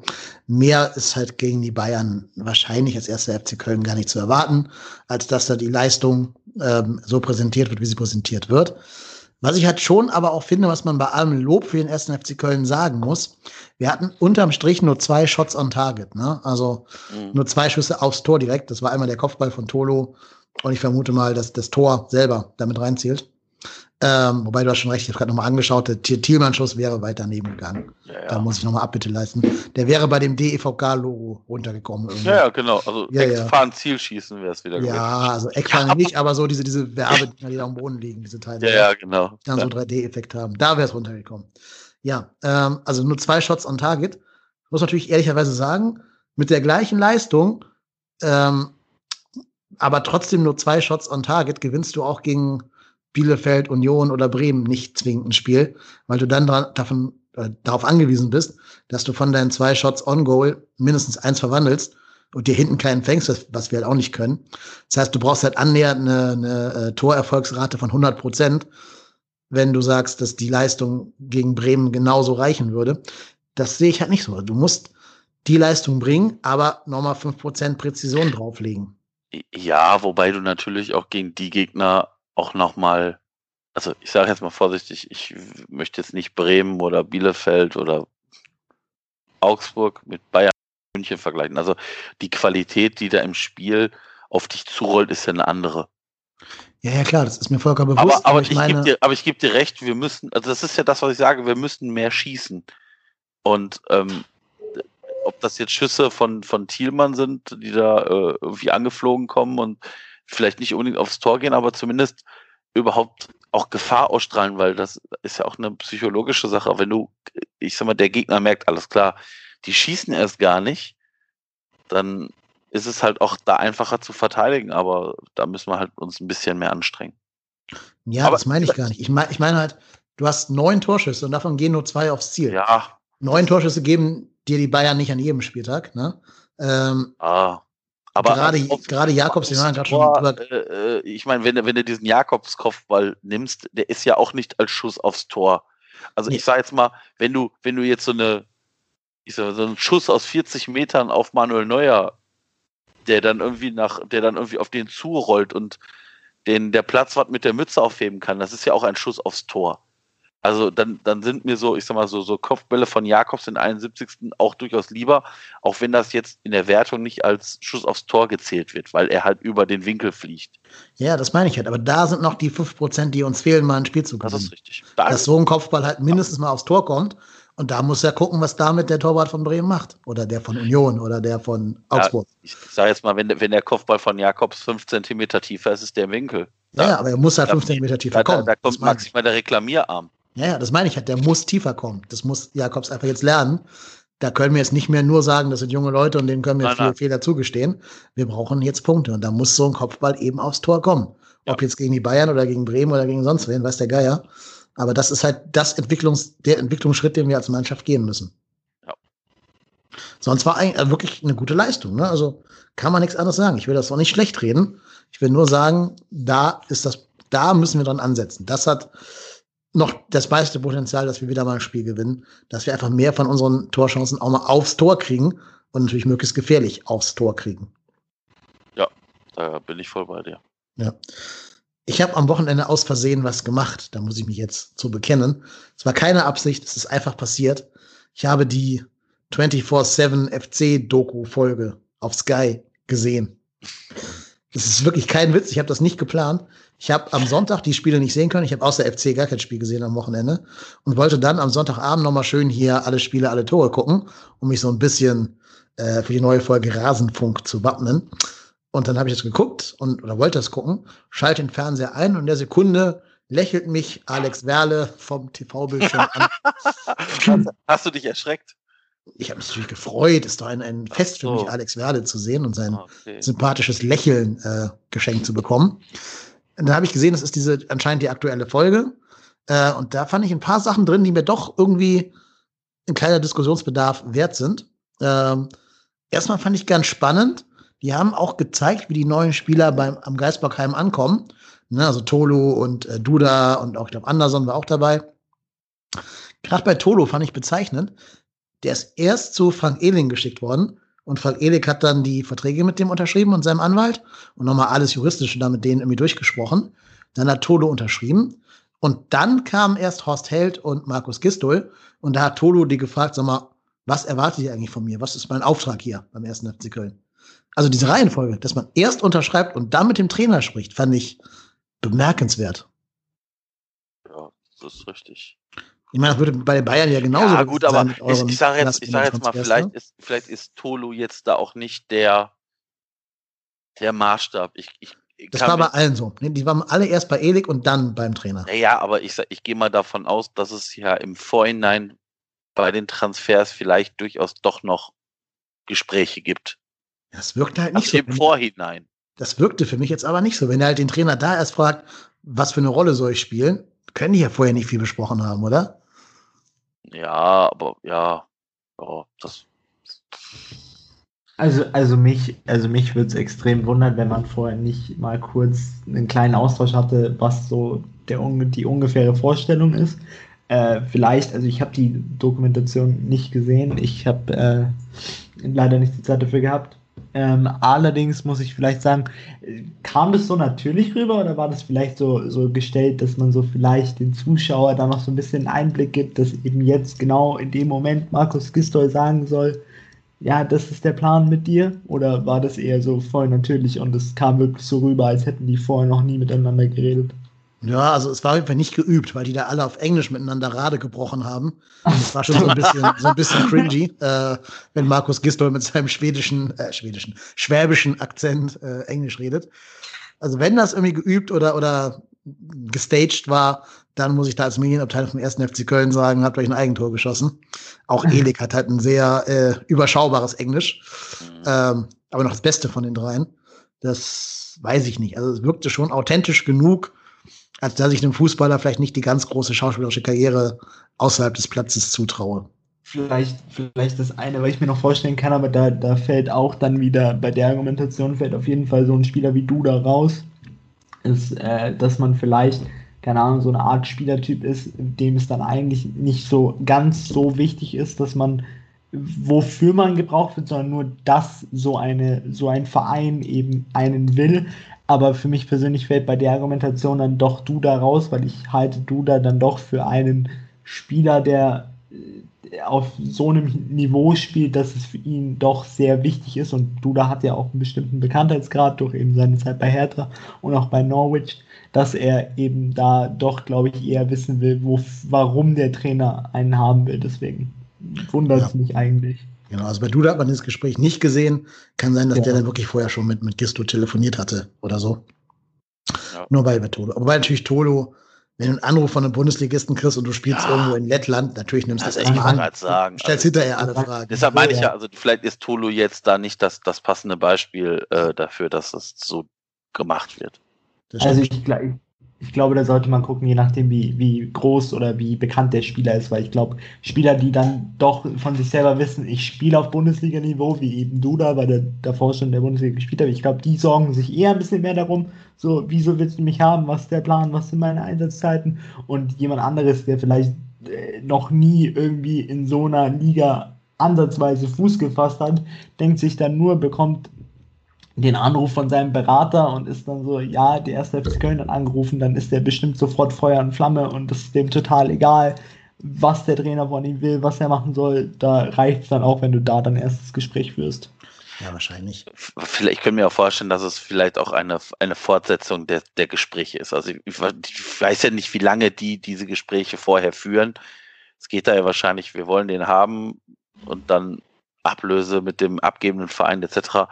Und vielleicht gibt es dann Austausch mit Held oder äh, wem auch immer oder Trainer, aber wahrscheinlich das erste Gespräch wird dann wahrscheinlich, vielleicht auch gerade in Zeiten von Corona, dann halt am Geisbockheim nach der Testung gemacht. Das kann ich mir auch vorstellen. Hm, ja, kann gut sein. Und was man da gesehen hat, ist, das fällt einem auf dem Feld gar nicht immer so auf, was für eine unfassbare Kante der Todo ist. Ja, also jetzt, ja. ohne da irgendwen jetzt äh, äh, schämen zu wollen, aber der Held ging dem halt bis zur Brustwarze und der Gistol auch nur bis zum Schlüsselbein. Ne? Also ja, der ist schon. Das ist eine Megakante. Nochmal, der war nochmal größer als Modest, nochmal gute 10, 15 Zentimeter.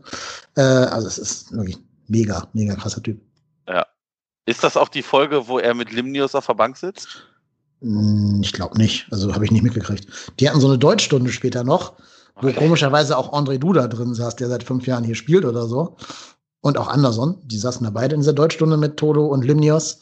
Ähm, da hast du schon gesehen, dass, dass Todo das sehr genau nimmt, diese Sprache lernen. Also da wirklich sich auch die Zeit genommen hat und dann die anderen hier die, ich sag mal so, diese typischen Flezer von der letzten Bank, so Limnios und so, haben sich schon lustig über den gemacht. Werd mal fertig hier, wir haben noch Training und so. Aber hast du auch gemerkt, dass Limnios vielleicht nicht so der, der aller, äh, derjenige ist, der schulische Leistung an vorderste Stelle gestellt hat in seinem Leben. Da war Todo schon nochmal ein anderer, anderer Schnack. Das hat ja auch hier damals der Pressesprecher bei uns im Podcast ja. gesagt, ne, dass der sehr sprachenaffin sein soll und sehr gut lernt. Also da hat man schon gemerkt, dass der es einfach genauer genommen hat als die anderen. Ich war ein bisschen überrascht eben, dass du da da drin saß, wie gesagt, weil er ja schon wirklich lange in Deutschland spielt eigentlich.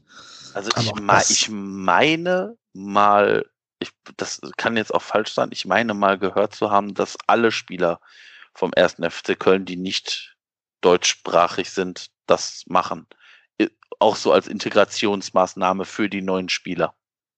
Dann fragt man sich, was John Cordoba fünf Jahre lang gemacht hat. Ja, das, da wird, da kann die Hertha sich ja freuen, dass sie das Sprachentalent John Cordoba jetzt in ihren Reihen hat. Ja, wobei die ja zumindest ein paar Portugiesen herumlaufen haben, mit denen kannst du vielleicht ein bisschen leichter, oder Brasilianer, aber das den kannst du ja ein bisschen leichter. Für die Integration von Cordoba jetzt auch nicht einfacher, ne? Nee, aber solange du Tore schießt, bist du integriert genug in ja, der Fußballmannschaft. Ja, und dann noch ganz spannend, die haben dann so ein bisschen Training gezeigt, jetzt wird nur so, ja, so Pille-Palle-Übungen halt. Da hast du immer Gistol und Kaspari rumrennen sehen. Wen du dann nie gesehen hast, komischerweise, war ähm, André Pavlak. Der war in keinem einzigen Einstellung des Trainings zu sehen. Vielleicht hat er mit Reservisten trainiert oder mit irgendeiner anderen Sektion der Mannschaft. War aber zumindest nie in irgendwelchen Gesprächen zu sehen. Auch nicht, wenn, wenn Gistol und Kaspari der Taktik besprochen haben und so. Da hat man nie, nie Pavlak gesehen. Okay. Ja, wie gesagt, ich weiß da ehrlicherweise nicht, wie, wie die, die Aufteilung äh, untereinander stattfindet. Da wird es ja irgendeine Aufteilung geben, dass man sagt, pass auf, du kümmerst dich jetzt um, weiß ich nicht, das Reservistentraining und äh, wie auch immer. Das ist, kann ich mir vorstellen, weil sonst würde es ja auch nicht zwei Co-Trainer haben. Hm, ja, genau. Plus Pavlak war jetzt auch nicht die Wahl von Gistol, ne? Der ist ja vereinsseitig nö, angestellt. Genau, sozusagen. genau, genau, genau. Ja. ja. Ähm, ja, dann hast du noch ein Gespräch gehört zwischen Hector und den beiden gerade genannten, also Gistol und Kaspari, wo Hector halt sagt, also seine Verletzung, der Schleudertrauma, wäre für ihn so, als wenn er gegen eine Wand läuft, wenn er den Kopf dreht. Er kann den quasi gar nicht wirklich drehen, ohne so ein, so ein Blockadegefühl im Körper zu haben. Schlafen meinte er ging, also wenn er eine Position gefunden hat, in der man schlafen kann. Sonst beim Umdrehen merkt er es auch. Also der fällt ja immer noch aus, der wird auch gegen Bremen noch ausfallen. Ich denke mal, da hoffen alle auf die Länderspielpause. Aber das muss ja echt ein heftiger Zusammenprall gewesen sein dann, ne? Das sah ja gar nicht so aus im ersten Moment, aber wenn das ein Spieler so viele Spieltage außer Gefecht setzt, ist das ja schon in Richtung Schleudertrauma. Und dann ist natürlich wieder, der hat halt noch die Halbzeit zu Ende gespielt. Ne? Das ist dann schon ähm, Thema Fußball- und Kopfverletzungen. Sehr, sehr, sehr gefährlich gewesen wahrscheinlich. Ja, ja, ich, ich glaube, ich glaube, das ist halt, also da ist der Fußball ja auch noch, ich sag mal, gegenüber anderen Sportarten deutlich hinten dran.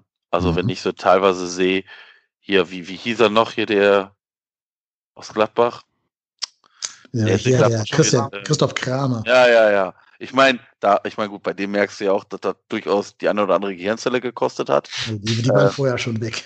ja, aber da, also, puh. Ja, also ich meine, ne, wenn du, also ich meine, das wird ja, wurde ja im Nachgang immer so witzig gesagt, haha, er hat dann nochmal gefragt, wie wir gespielt haben. Ja, alter Leute, das ist ja nicht witzig. Mhm ich meine, wenn, wenn sich ein Spieler nicht an das Spiel erinnern kann und nicht weiß, ob er überhaupt gespielt hat und wie lange und wer mit ihm gespielt hat, dann ist das hochgradig gefährlich. Richtig. Oder wenn dann jetzt ein Julian Nagelsmann sagt, er erwartet von seinem Spieler Es ging, glaube ich, um Tyler Adams, dass der den Schmerz auch mal ignoriert. Ähm, nee, Julian? Nee. Nein. Geh lieber eine Jacke kaufen, aber gib keine Interviews. oder, oder einen Anzug, der. Äh, ja. Aber Julian Nagelsmann hat ja gesagt, er ist kein Model, sondern er ist Fußballtrainer. Ja, das müsst ihr auch mal leben, diesen Ansatz. Ja, das, Nagelsmann wird, glaub ich, das wird, glaube Julian, ich, nicht Julian passieren. Nagelsmann, der passt so nach Leipzig. Uah, Ja, ekelhaft. meinst du, der wird irgendwann mal Bayern-Trainer, Robin? Äh, ich könnte ich, also ich könnte es mir vorstellen, von der Mentalität her passt es, also von dieser, dieser Kämpfermentalität quasi oder dieses, äh, diese Dauermotivation. Aber bei Julian Nagelsmann stelle ich mir eine Traumkombination vor zwischen schlimmster Verein und schlimmster Trainer und zwar wird es Real Madrid. Ich, war, ich warte drauf. Es, es wird passieren.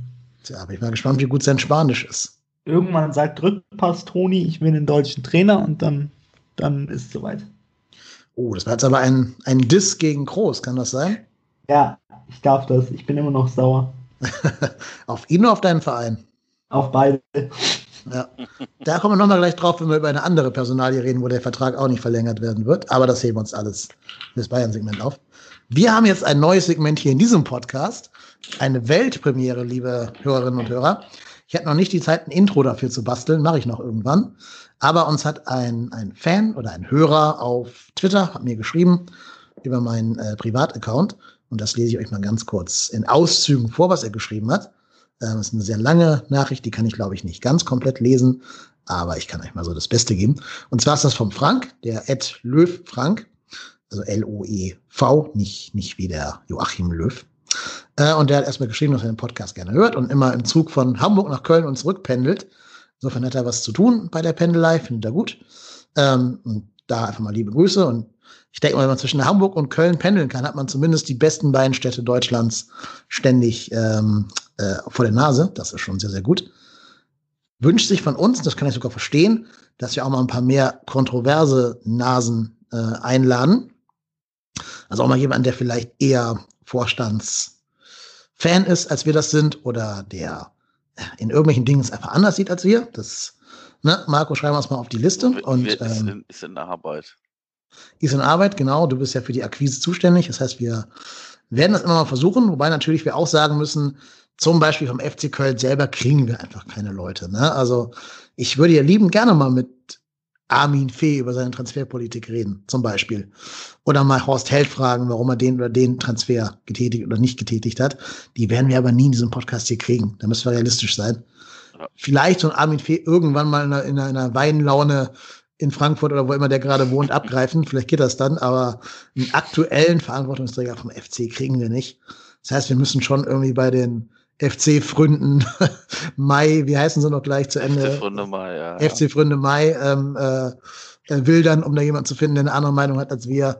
Aber wie gesagt, ich bin für jeden offen. Kann auch gerne jemand sich bei uns melden, wenn er sagt, ey, ihr labert so einen Bullshit, äh, der Held macht so einen guten Job oder der Gistol ist so ein toller Trainer.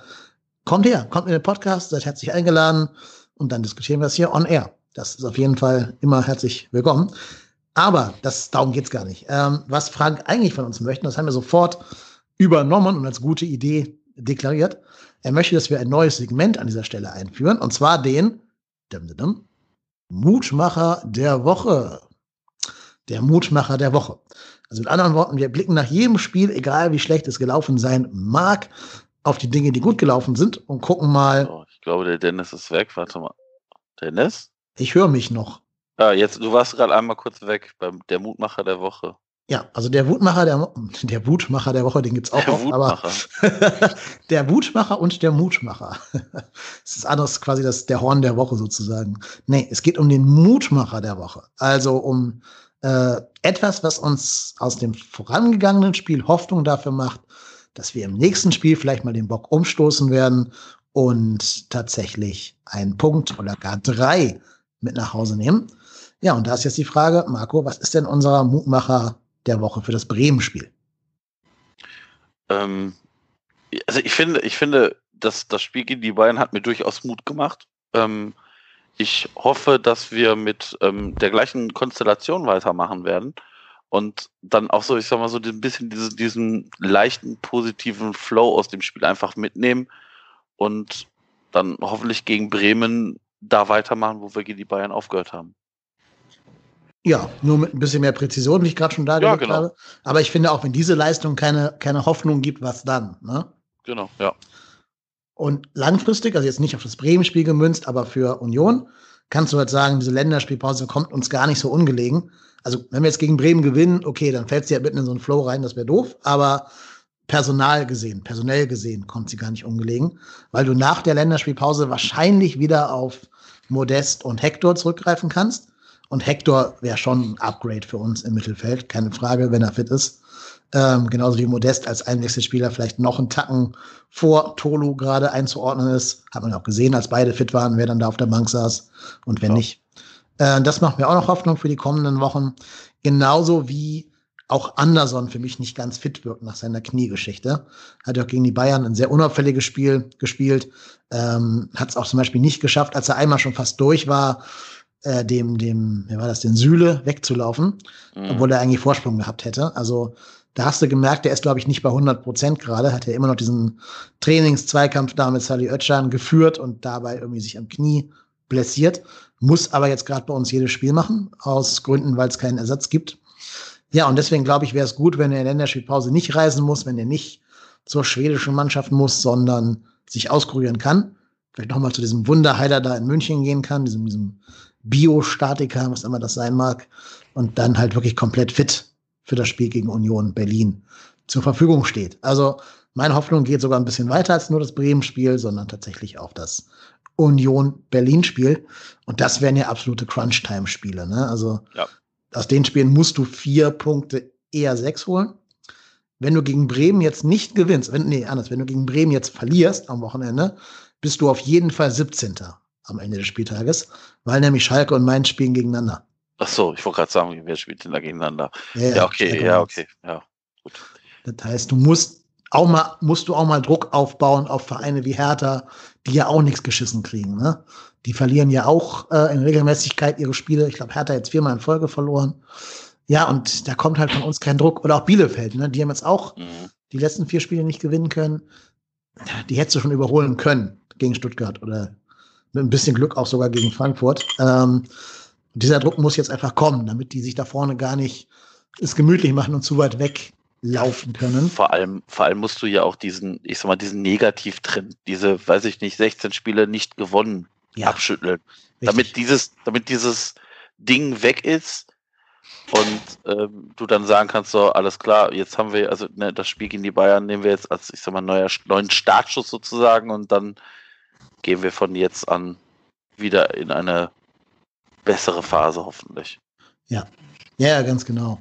Also, aber ich glaube, äh, was, was ich ja wirklich gut finde, und das ist anders als in vergangenen Jahren, die Mannschaft wird halt jedes, jedes Spiel ein bisschen besser.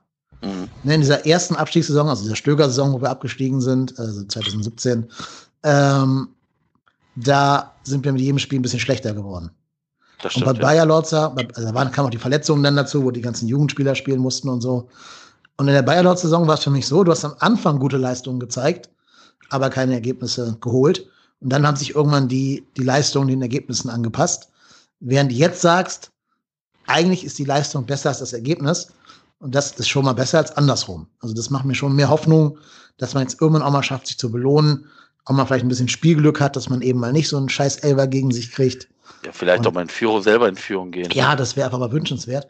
Und selber auch dann nicht schlafmützig ist. Also nicht wieder äh, nach dem Führungstreffer sofort hinten drin sich ein Gegentor fängt, mhm. sondern einfach da bleibt, in der Szene bleibt, im Spiel bleibt, wie das gegen Bayern ja in 90 Minuten fast immer der Fall war. Du warst ja wirklich immer wach, immer da. Vielleicht bis auf dieses 2-0 von Gnabry warst du ja wirklich in allen Szenen zumindest präsent. Und dass dann die Bayern mehr Qualität haben, ja, okay, kann ich das, mit leben. Da müssen wir hinnehmen, ja. Ja, genau.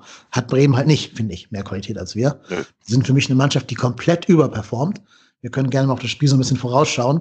Die haben neun Punkte, ne? Das mhm. kannst du dir gar nicht erklären, wie, wie dieser Rumpfkader auf neun Punkte kommt. Ja, das ist. Ja, die, die haben aber halt auch, also die haben auch dann ein bisschen Spielglück und aber vielleicht ist das genau der richtige Gegner zur richtigen Zeitpunkt, wo du halt auch auch selber liefern musst. Also du spielst jetzt nicht gegen, also, weil ich weiß ganz genau, wenn wir jetzt gegen Schalke spielen würden, ich wüsste, wie das ausgeht. ja, einer von beiden würde als Sieger vom Platz gehen. Und ja, aber nicht wir. wir. Da, da, nicht kann, wir, da, nee. jetzt, da, jetzt, da, da würde ich äh, Haus und Hof setzen, dass das nicht wir werden. Bosch, Bosch Dogan, 89. Minute. Ja, ja wahrscheinlich. Irgendwie, ja, ja. ja so. Oder Marc Uth. Marc Uth wäre auch so ein genau. Kandidat. Genau. Marc Uth, 90. Minute, Elfmeter. Unberechtigt. Ja, unberechtigt, genau. Handspiel, wo die Hand irgendwie am, im Hosenbein steckt oder sowas. Ja, ja. Sowas. ja. Nee, aber Bremen ist ja gerade so eine richtig eklige Mannschaft geworden. Da hat Kofeld ja im Sommer komplett umgestellt. Die geben jetzt ja wirklich bewusst und konsequent den Ball einfach her. Und ich habe gerade ja gesagt, unser Spieler mit den meisten Ballkontakten jetzt in diesem Spieltag, Duda, hat 86. Wollt ihr mal raten, was tippt ihr, was der Spieler mit den meisten Ballkontakten bei Bremen hatte? Das waren Moisander und Maxi Eggestein. Wie viel, wie viel Ballbesitzkontakte äh, hatten die? Also jeder einzeln. Wie, wie viel, wie viel hatte äh, Duda hatte 86 und Kimmich 114. 86. Dann 42. 60. 60. Zwei, nee, 52, sag ich. Was hat Robin 42. 42? 42. Ja, also 46, genau. Aber ne, das sagt schon alles. Ballbesitz von Paaren 30 Prozent. Äh, die wollen den Scheißball nicht. Die geben dir den Ball und sagen, ey, mach mal. Mach mal. Mhm. Ja, und das ist natürlich also da sind wir nicht gut drin, dann zu machen. Ne? Ähm, wir sind ja auch eine Mannschaft, die eigentlich eher übers Kontern kommen müsste in diesem Gistol-System. Deswegen fände ich gut, wenn dann wieder Duda und Ötchan spielen würden mhm. und vielleicht noch Drexler, für den irgendwie einen Platz in der Mannschaft gefunden würde, weil die können halt eher noch mit dem Ball was anfangen, als wenn da wieder ein Rex spielen würde. Aber aber genau in dem Punkt äh, würde ich auch sagen, dass ich da Köln dann doch vor so Mannschaften sehe wie eben Union Berlin oder auch in zurzeit heutzeitiger Form Schalke oder Bremen, weil für mich hat Köln so klar, natürlich kommen sie über Konter und über den Kampf teilweise, weil das musst du im Abstiegskampf. Allerdings finde ich, dass Köln auch, auch noch diese Veranlagung für den Spielmacher hat. Also für mich ist André Duda wirklich, wenn er richtig gut in Form ist, ist es ein richtig guter Spielmacher. Deswegen, wenn du einer Mannschaft in so einer Situation und gegen so einen gleich starken Gegner oder in der gleichen Form sich befindenden Gegner spielst und dann eine Mannschaft, der ich zutraue, das Spiel zu machen, dann ist es auf jeden Fall Köln. Also für mich ist der erste FC Köln eher in der Lage, durch einzelne Spielertypen wie eben Duda oder Özcan eher in der Lage, das Spiel zu machen, als so eine Mannschaft wie Bremen, die für mich äh, absolut, da habt ihr schon gesagt, richtig überperformt und auch, glaube ich, mit ein bisschen, wenn sie mit ein bisschen weniger, weniger Glück am Anfang der Saison gehabt hätten oder im Laufe der Saison jetzt, dann würden die da auch eigentlich, oder müssten sie eigentlich auch anders dastehen, wie sie es jetzt gerade tun. Mhm. Ja, dein Wort in Gottes Ohr. Ne? Mhm. Ähm, wir haben noch eine Rechnung mit denen offen, darf man auch nicht vergessen. Ne? Also, oh da war ja, ja was am letzten Spieltag der letzten Saison. Da haben wir uns ja nicht gerade mit Ruhm bekleckert. Gut, typisches Spiel, wenn der FC schon gerettet ist, dann schenken wir gerne mal ab, aber halt in der Höhe abzuschenken war damals schon sehr, sehr mhm. bitter. Übrigens auch da war Drexler der Einzige, der das Tor geschossen hat. Ne? Also noch ein ja. Argument für Drexler in der Startelf. Ähm, ja, da müsste jetzt eigentlich die Mannschaft auch mal sagen, da sind ja fast alle noch da, die damals gespielt haben, bis auf halt Cordoba und, und Uth. Ähm, da müsste man jetzt fast mal sagen als Mannschaft, wir haben da jetzt noch eine Rechnung offen, wir müssen es auch unseren Fans, auch wenn die nicht im Stadion sind, aber die zu Hause vom Fernseher sitzen, auch mal jetzt eine Wiedergutmachung zuteil werden lassen. Und wir hauen jetzt Bremen einfach mal aus deren Stadion. Ja. Egal wie schmutzig, egal ob 1-0 oder irgendwie anders, aber wir schenken hier auf jeden Fall nicht wieder so ab, dass die nach, was weiß ich, 15 Minuten 4-0 führen oder wie immer das damals war. Mhm. Und vor allen Dingen, Yuya Osako schießt hier kein Tor. Das wäre meine, nee, mein persönlicher das, äh, Schwur, wenn ich in dieser Mannschaft wäre. Das wäre echt äh, bitter, ja. Ich glaube, der ist ja wieder fit, hat zumindest in der 70. ist er eingewechselt worden. Für Leo Bittencourt auch eine geile, geiler Wechsel aus Kölner. Sicht so. Ähm, nee, aber ah, eine Mannschaft, wo ein Christian Groß im defensiven Mittelfeld spielt. Gegen die musst du gewinnen. Oder zumindest, ja, nee, da musst du gewinnen. Punkt. Und wenn du siehst, dass dieser Mbom da rechts außen, gesp oh. rechts außen gespielt hat gegen Frankfurt, äh, das war hanebüchend. Also, ja, musst du gewinnen. Ob du gewinnst, weiß ich nicht, weil natürlich immer als Mannschaft der erste FC Köln dafür gut ist, sich da irgendwie so ein Ei ins Nest zu legen und so einen Patzer zu fabrizieren, der den Gegner wieder auf die Siegerstraße bringt. Mhm.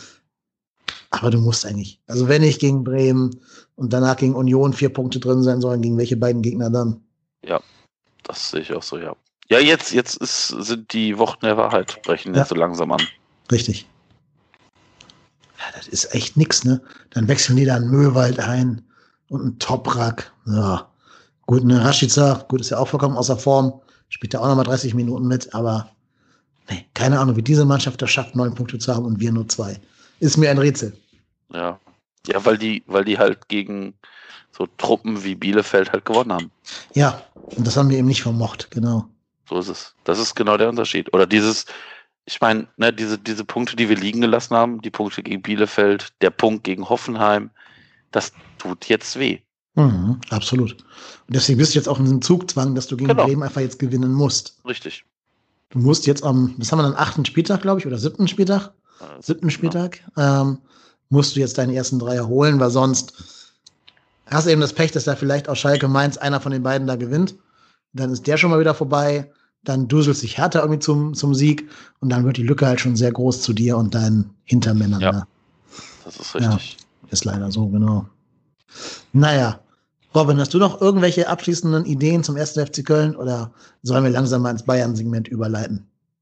Also, ähm, ich bin immer der Meinung, dass wenn, also man sollte dann trotzdem sehr gute Schlüsse aus dem Bayern-Spiel ziehen, weil mich hat das echt überrascht. Also, ich muss ganz ehrlich das Kompliment aussprechen, dass der erste FC Köln die erste Mannschaft in der Bundesliga in dieser Saison war, die sich wirklich nach äh, einem Rückstand oder auch nach einem Zwei-Tore-Rückstand, weil die anderen Spiele, wo wir äh, Mannschaften hatten, die mitgespielt haben, da war das dann eher so sehr ausgeglichen, nur da lag der FC Bayern dann nochmal hinten. Aber dass der erste FC Köln wirklich die erste Mannschaft war, die auch nach einem 2-0 gesagt hat, so, wir können das noch packen, also das ist kein Problem. Und wenn man, glaube ich, über den gleichen Kampf und über die gleiche Motivation kommt und auch einfach die richtigen Schlüsse aus diesem Spiel zieht, klar, die wenigen Torchancen, aber ich finde auch, dass man das auch dem Gegner, also das ist, das schuldet man auch dem Gegner, dass man ähm, gegen andere Mannschaften, die nicht auf dem Niveau von Bayern spielen, also jetzt zum Beispiel Bremen nächste Woche, dass man da auch- sich auch mehr Torchancen kreieren wird, weil man da eben auch und, Ah. da, und sich daraus äh, die richtigen, also die richtigen Motivationsschübe holt, dann sollte das Ganze kein Problem sein Dann, ihr jetzt halt schon richtig gesagt habt, jetzt ist halt das Problem, dass man halt diesen Druck hat, weil man jetzt muss man irgendwann anfangen zu Mhm. gewinnen, weil ansonsten Ja. hat man halt das Problem, man hat genau gegen die falschen Gegner zum falschen Zeitpunkt verloren. Und ich finde auch da sollte man das Bayern-Spiel nicht überbewerten, weil gegen Bayern verlieren 90% der Vereine in der Bundesliga. ja, ich würde Außer sagen, mehr als Hoffenheim. 90. weil Hoffenheim ja, ja, aber Hoffenheim ist der Angstgegner.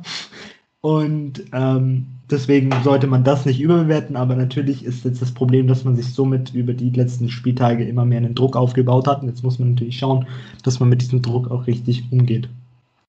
Genau. Ja, finde ich ein schönes Schlusswort für dieses Köln-Segment.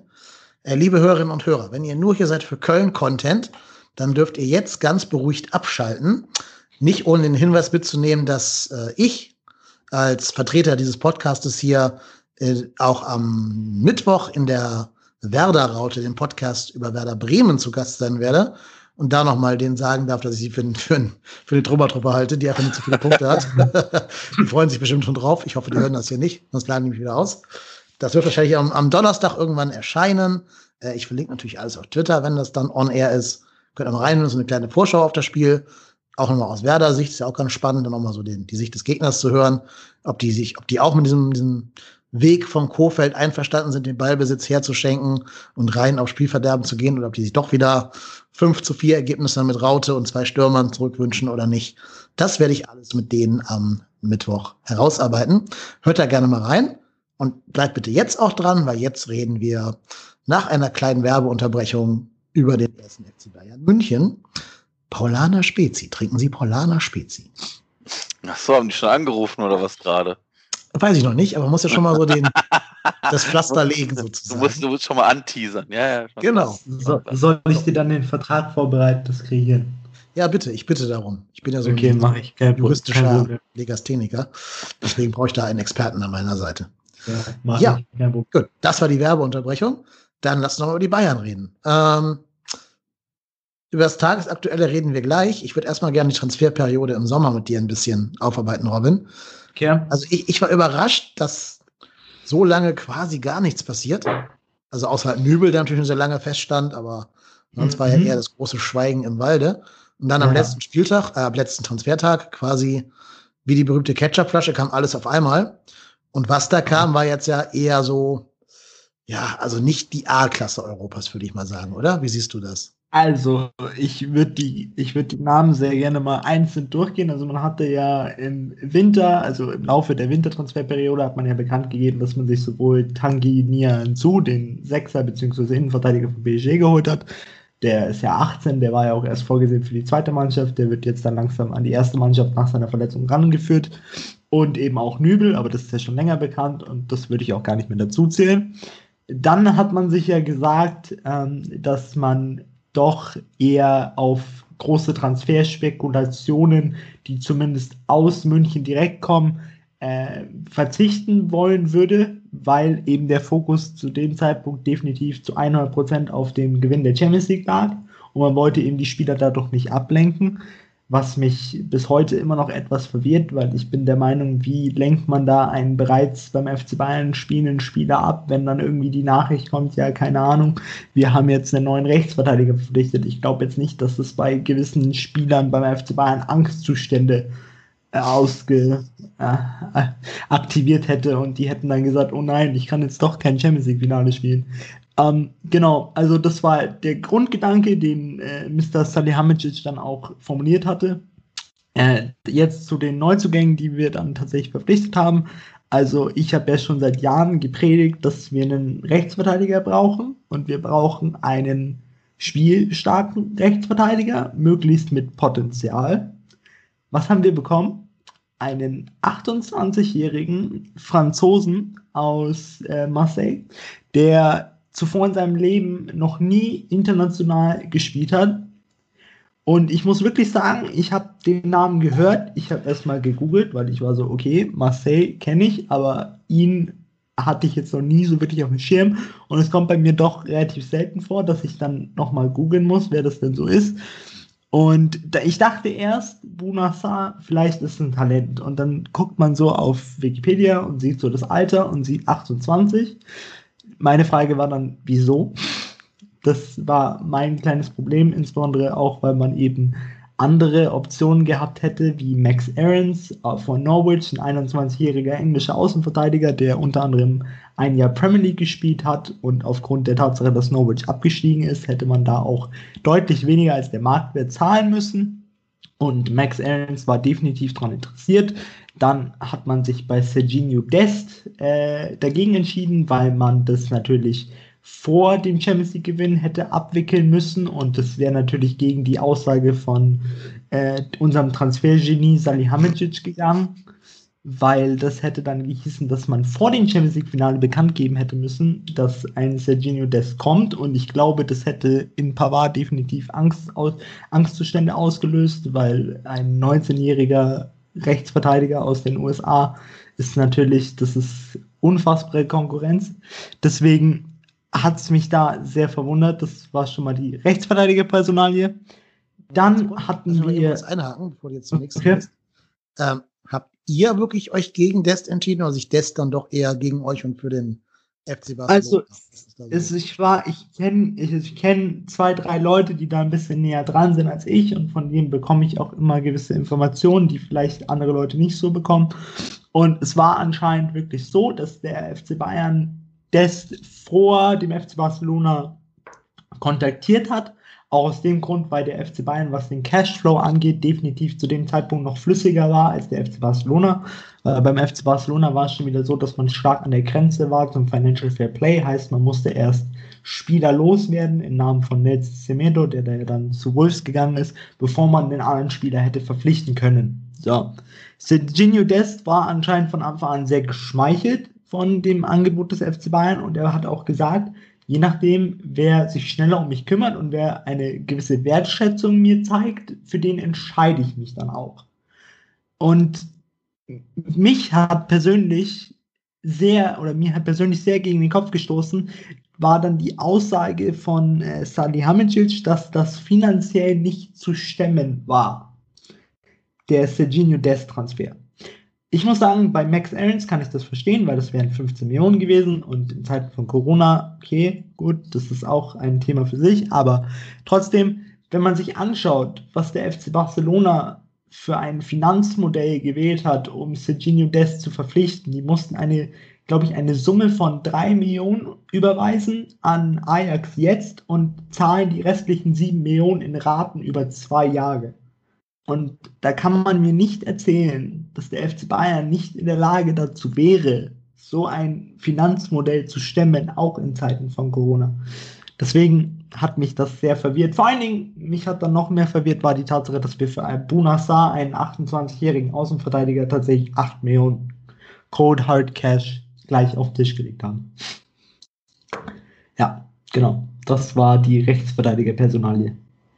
Ich habe dich gerade unterbrochen, tut mir leid. Du darfst gerne mit dem nächsten weitermachen. Okay, dann äh, hatten wir ja unseren äh, zentral defensiven Mittelfeldspieler, wo wir eigentlich davon ausgegangen sind, dass eben Javi Martinez den Verein verlassen würde, aber anscheinend wurde es da nie so konkret wie von den Medien äh, publiziert. Also da hieß es ja immer, dass man sich anscheinend schon zum einen mit Bilbao einig sei oder man ist in fortgeschrittenen Gesprächen mit irgendwelchen saudi-arabischen Clubs. Heißt, da ist man anscheinend bis zum letzten Tag stark davon ausgegangen, dass er eben gehen würde. Und nach dem Abgang von Thiago war klar, man braucht noch einen Mittelfeldspieler, weil wenn man jetzt zum Beispiel Martinez auch noch weggerechnet hätte, dann wäre da nur noch Coco Tolisso quasi zur Verfügung gestanden. Dann gab es ja letztes Jahr schon die Gerüchte um Mark Rocker, da hat man sich anscheinend aber noch gegen ihn entschieden, weil er auch zu dem Zeitpunkt noch zu teuer gewesen wäre. Aus dem Grund, weil er da, glaube ich, noch, ich müsste lügen, ich glaube, drei Jahre Vertrag hatte er zu dem Zeitpunkt noch und nicht mehr äh, nur noch äh, zwei.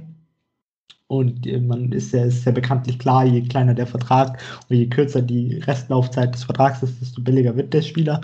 Und deswegen hat man sich dann dieses Jahr für ihn entschieden da muss ich persönlich sagen, da war ich sehr glücklich drüber, weil ich äh, bei der bei der Nationalmannschaft teilweise verfolgt, also bei der U21-Nationalmannschaft.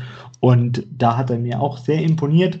Allerdings merkt man bei ihm auch, es ist jetzt kein Spieler, der uns sofort weiterhilft. Es ist ein Spieler für die Zukunft und den Transfer kann ich insofern nachvollziehen. Genau. Und du warst bei uns ja schon mal zu Gast vor einem Jahr ungefähr. Da warst du ja noch nicht ganz so einverstanden mit dem Rocker-Transfer, ne? Ja, genau, da, da muss ich wirklich zugeben, also da, da hast du definitiv recht. Ich war auch am Anfang, also am Anfang denkt man sich halt so, dass man möchte schon gerne bei, beim FC Bayern gerne Spieler sehen, die einem gleich weiterhelfen. Allerdings gibt es das halt in dieser aktuellen Konstellation, außer man heißt Roman Abramovic und macht es einfach intelligent und kauft jetzt Spieler war es halt so, man braucht jetzt einen und man kriegt nicht den, den man unbedingt wollte. Ich hätte auch persönlich gesagt, ich hätte Hussein Aouar von äh, Lyon, hätte ich mit einer Kusshand genommen, weil das ist für mich mit einer der größten Talente, die sofort auf einem Weltklasse-Niveau spielen können äh, in ganz Europa. Allerdings muss ich sagen, dass ich dann doch mit der Tatsache, dass wir jetzt zumindest einen zweiten Sechser haben, der zwar ein bisschen anderen Spiel Spielstil hat, in dem dass er ein bisschen äh, mehr passorientiert ist und weniger beinbrechorientiert wie Javi Martinez, dann doch äh, eben da auch noch eine zweite Option haben. Und Adrian Fein wurde anscheinend gewogen und für zu leicht befunden. Genau. Ja, das war dann tatsächlich auch das äh, kleine Problem, dass man hier ihm nicht das Vertrauen gegeben hat, was irgendwie vorher, also bei ihm war es ja so, dass der Hype relativ groß war, weil er dann doch eine ganz gute, ganz ordentliche Saison bei Hamburg gespielt hat und da war eben der Hype relativ groß, aber anscheinend hat man sich dann schlussendlich oder beziehungsweise Hansi Flick doch gegen ihn entschieden und eher gesagt, wir leihen ihn nochmal aus und geben ihm nochmal ein Jahr in einer jetzt auch anderen Liga. Mal schauen, wie, wie der sich so entwickelt. Ja, man muss auch sagen, HSV hat ja auch nur eine gute Hinrunde gespielt. Ne? Die Rückrunde war auch nicht ja. mehr auch nicht mehr so präsent wie die Hinrunde, hat er auch viel dazu beigetragen, dass der HSV am Ende nicht aufgestiegen ist. Jetzt bei PSV hat er drei Spiele über insgesamt 94 Minuten gemacht, also scheint auch noch kein unumstrittener Stammspieler dort zu sein. Ja, aber darf zumindest mal mit Mario Götze zusammen kicken, das ist auch eine große, hat eine auch große Ehre. Ja. Gut, ähm, wer kam denn da noch? Wen haben wir noch vergessen bis jetzt? Ja, wir haben fehlen, fehlen noch zwei, es fehlt noch Schuppo und es fehlt noch Douglas Costa. Ja. Ähm, bei Choupo-Moting muss ich sagen, ich war relativ glücklich, weil Für mich ist das zumindest ein Stürmer, der auch auf allerhöchstem Niveau gezeigt hat, dass er treffen kann. Und es soll anscheinend ein sehr lustiger Typ sein, der auch eine gute Stimmung in die Kabine bringt. Und man weiß ja bekanntlich, dass bei Bayern äh, die Stimmung in der Kabine ausschlaggebend ist dafür, wie die Mannschaft performt. Und ich fand jetzt auch die paar Spiele, die er gemacht hat, also er hat ja zum einen im, Pokal, im Pokalspiel gespielt und jetzt eben auch gegen Köln. Klar, du spielst hinter einem Robert Lewandowski, dass da ein enormer Leistungsabfall stattfindet oder Niveauabfall, ist klar, da kannst du gefühlt jeden Stürmer der Welt hinter Robert Lewandowski stellen und du wirst trotzdem immer noch merken, dass das vielleicht nicht ganz auf dem gleichen Niveau ist. Allerdings bin ich zumindest mal sehr glücklich, dass man jetzt mal eingesehen hat, dass man nicht nur Serge Gnabry als äh, Alternative für den Sturm haben will, sondern auch jemanden klassischen Stürmer. Genau deswegen war ich sehr, tatsächlich sehr angetan von dem Transfer. Und sie haben es ja anscheinend geschafft, dass ihr Faxgerät auch wieder funktioniert. Das genau. ist doch auch am Deadline Day eine gute Nachricht. Das ist, ja. das ist meine sehr gute Nachricht. Ansonsten hätte Salihamidzic viel erklären müssen. Mhm. Meint ihr, die, die faxen den Kram wirklich noch oder ist es inzwischen dann doch digital? Ja, ich, ich glaube, ich gehe davon aus, dass das nicht mehr gefaxt wird. Weil das vor zehn Jahren auch schon per E-Mail gegangen wäre, ne? Also. Ja, ich, ich glaube, ich glaube, beim Fax hast du natürlich den, den Vorteil, du hast ähm, auf dem Dokument verzeichnet, wann das versendet worden ist und wann es eingeht. Ja, wenn ich es irgendwo hochlade, doch auch. Dann sehe ich doch auch, wann es hochgeladen mhm. wurde. Ja, ja, gut, aber das kann ja mit, also das ist ja bei einem Fax, ist die Übertragungsrate, glaube ich, eine schnellere. oder, oder, vielleicht, oder sind vielleicht die Sportdirektoren in der Bundesliga, die jetzt dann auch meistens schon etwas länger dabei sind, bis auf Salihamidzic, äh, das vielleicht sind die noch ein bisschen vom, zum, vom alten Schlag und denken sich, wir machen es noch ein bisschen nostalgisch und mhm. benutzen also, noch unser schönes Faxgerät. Hört ihr den Podcast von Max, Elf Leben? Ja. Ja, da geht es ja auch darum, dass er Uli Hoeneß nur per Fax erreichen kann. Und dann ruft Hoeneß zurück oder auch nicht. Ähm, Finde ich faszinierend, wie man im Jahr 2020 noch über sein Faxgerät kommunizieren kann. Ja. Da wird es mir genauso gehen wie Max, dass ich erstmal rausfinden müsste, wie man ein Fax schickt und wo das geht. Oh. Kann ich hier von zu Hause jetzt eher nicht. Das stimmt. Uli Hoeneß ja, hat klar. bestimmt noch einen Pager. Ja, wahrscheinlich. wahrscheinlich. Ja, das geht aus. Der guckt doch auch die Börsenkurse in seinem Blackberry nach oder so wahrscheinlich. Ja. ja. Stimmt, ja, ja. ja. Aber gut, es soll ja nicht hier um Uli Hoeneß gehen, der ist ja kein Teil des FC Bayern mehr in dieser prägnanten Form wie vorher. Genau, wir waren bei, bei Schuppomoting und Douglas Costa hängen geblieben. Genau. Dann haben wir noch zu guter Letzt, zum guten Abschluss kommt mein persönlicher Liebling, äh, Douglas Costa, ich habe mich wirklich sehr gefreut über den Transfer, weil Douglas Costa, ich habe nur, also ich, ich persönlich, glaube ich, bin einer der wenigen Bayern-Fans, der da nur gute Erinnerungen hat, weil ich auch damals schon mir gedacht habe, den Worten des Uli Hoeneß sollte man nicht immer vertrauen, hm. weil Uli Hoeneß hat ja damals zum Abschluss gesagt, dass äh, man eben mit Douglas Costa nicht weiterarbeiten wollte, weil er ein ziemlicher Söldner sei. Und äh, dem Argument möchte ich entgegensetzen, dass wir auch ein paar andere Söldner in unserem Kader haben, mit denen wir sehr gerne weiterarbeiten, gegen vernünftige Bezahlung. Ähm, deswegen bin ich der Meinung, es ist der Fußball und es ist ganz normal, dass ein Spieler sich denkt, ich habe eine 10 Jahre oder 10 bis 15 Jahre lange Karriere und ich möchte möglichst viel Geld verdienen. Allerdings sollte das jetzt hier nicht das Thema sein, sondern eher die äh, Transferpolitik und da fand ich den Transfer dann doch sehr gut, weil man hat sich hier wieder meinen sehr erstens einen Spieler geholt, der den Verein kennt, was ich immer positiv finde, weil dann ist die Akklimatisationszeit eher ein bisschen äh, geringer oder ein bisschen kürzer. Und ähm, Douglas Costa ist für mich einfach, wenn du einen dribbelstarken Spieler haben willst, der Zug zum Tor entwickeln kann, aber der auch wirklich gute Vorlagen schlagen kann und über rechts und links kommt, dann ist es der perfekte Spieler für eine Laie, leider ohne Kaufoption, aber Bayern ist eh nicht so ein Fan davon, Kaufoptionen zu ziehen. Also wäre die Wahrscheinlichkeit, dass er dann über ein Jahr bleiben würde, relativ gering.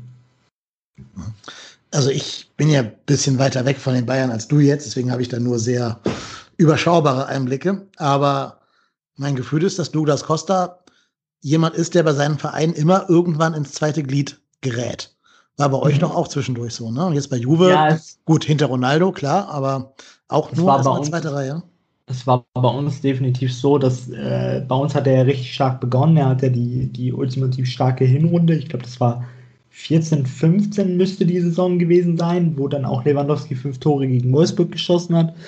Äh, da hat er eine unglaublich starke Hinrunde gespielt. Dann kamen so die ersten ein, zwei kleinen Verletzungen.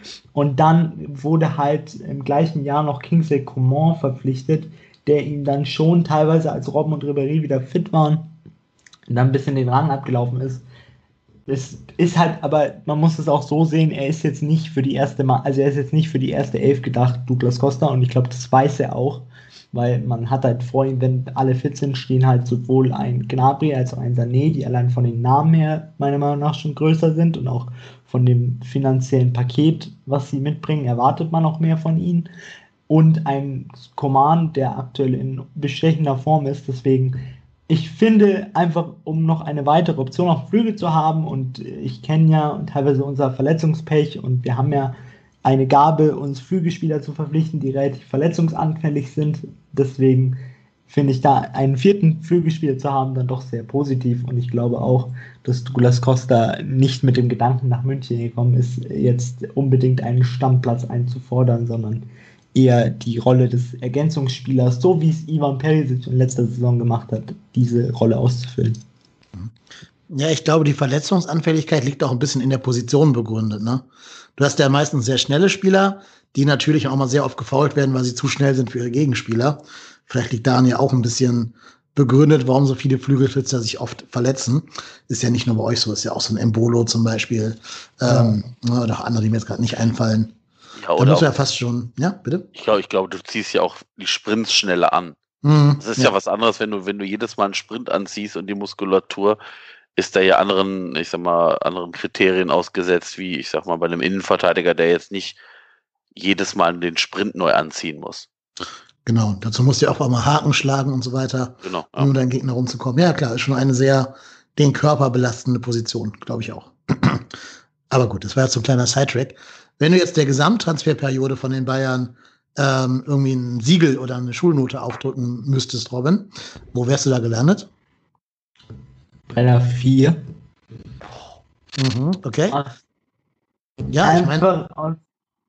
Ich bin, also, es liegt nicht daran, weil wir nur, weil wir keine guten Spieler verpflichtet haben. Es liegt einfach nur daran, weil wir wieder es geschafft haben, für Positionen, wo wir besseres Material bräuchten, wieder mal nur Material gekauft haben, was unter Ergänzungsspieler fällt oder Spieler fällt, wo man, ähm, wo man vielleicht erstens ein bisschen Glück braucht, dass sie tatsächlich da hinkommen, wo sie, wo man, wo man hofft, dass sie hinkommen und der Grund, warum ich, und das sollte man vielleicht nicht tun, weil man sollte vielleicht sich nur auf eine Sache konzentrieren, aber der Grund, warum ich da eher sage, Richtung 3 oder 4, 4 ist ein bisschen extrem, aber vielleicht eher eine 3.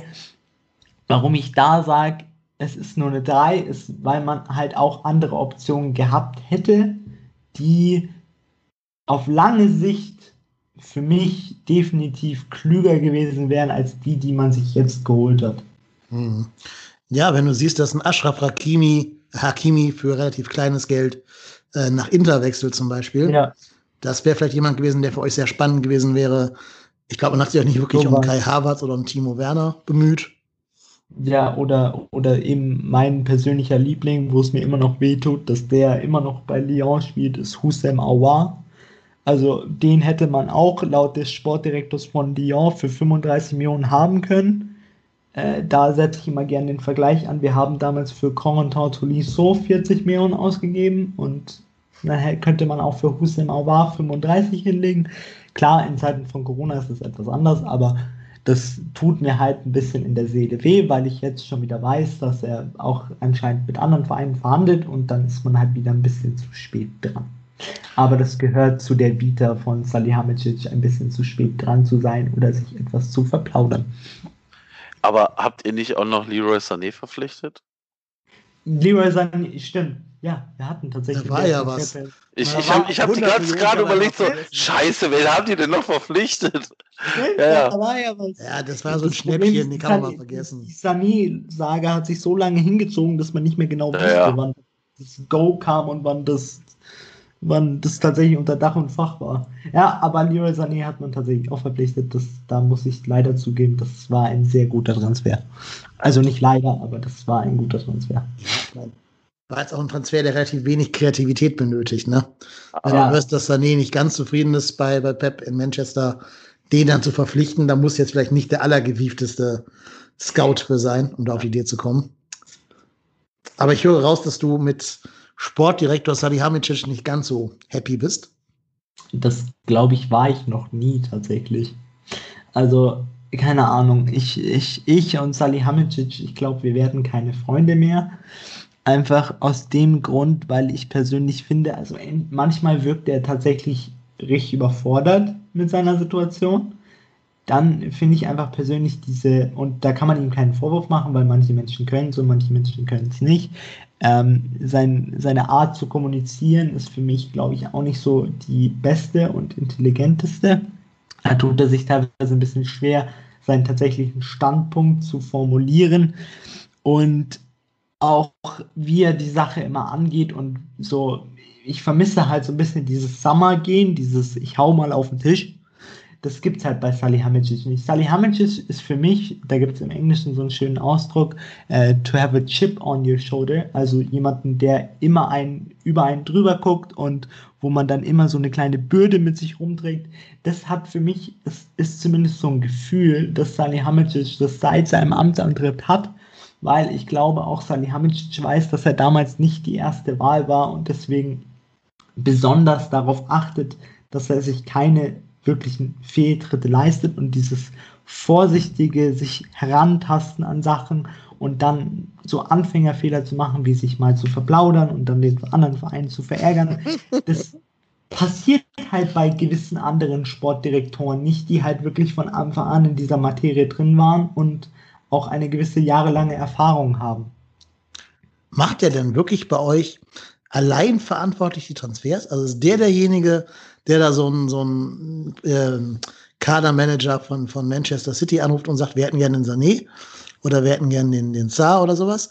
Oder wird der irgendwie gem- gemikromanagt von irgendjemand anders? Also, also ich, ich glaube persönlich, darüber weiß ich tatsächlich nicht so viel, da lässt der FC Bayern auch nicht so viel durchblicken, oder beziehungsweise zumindest die, die ich kenne.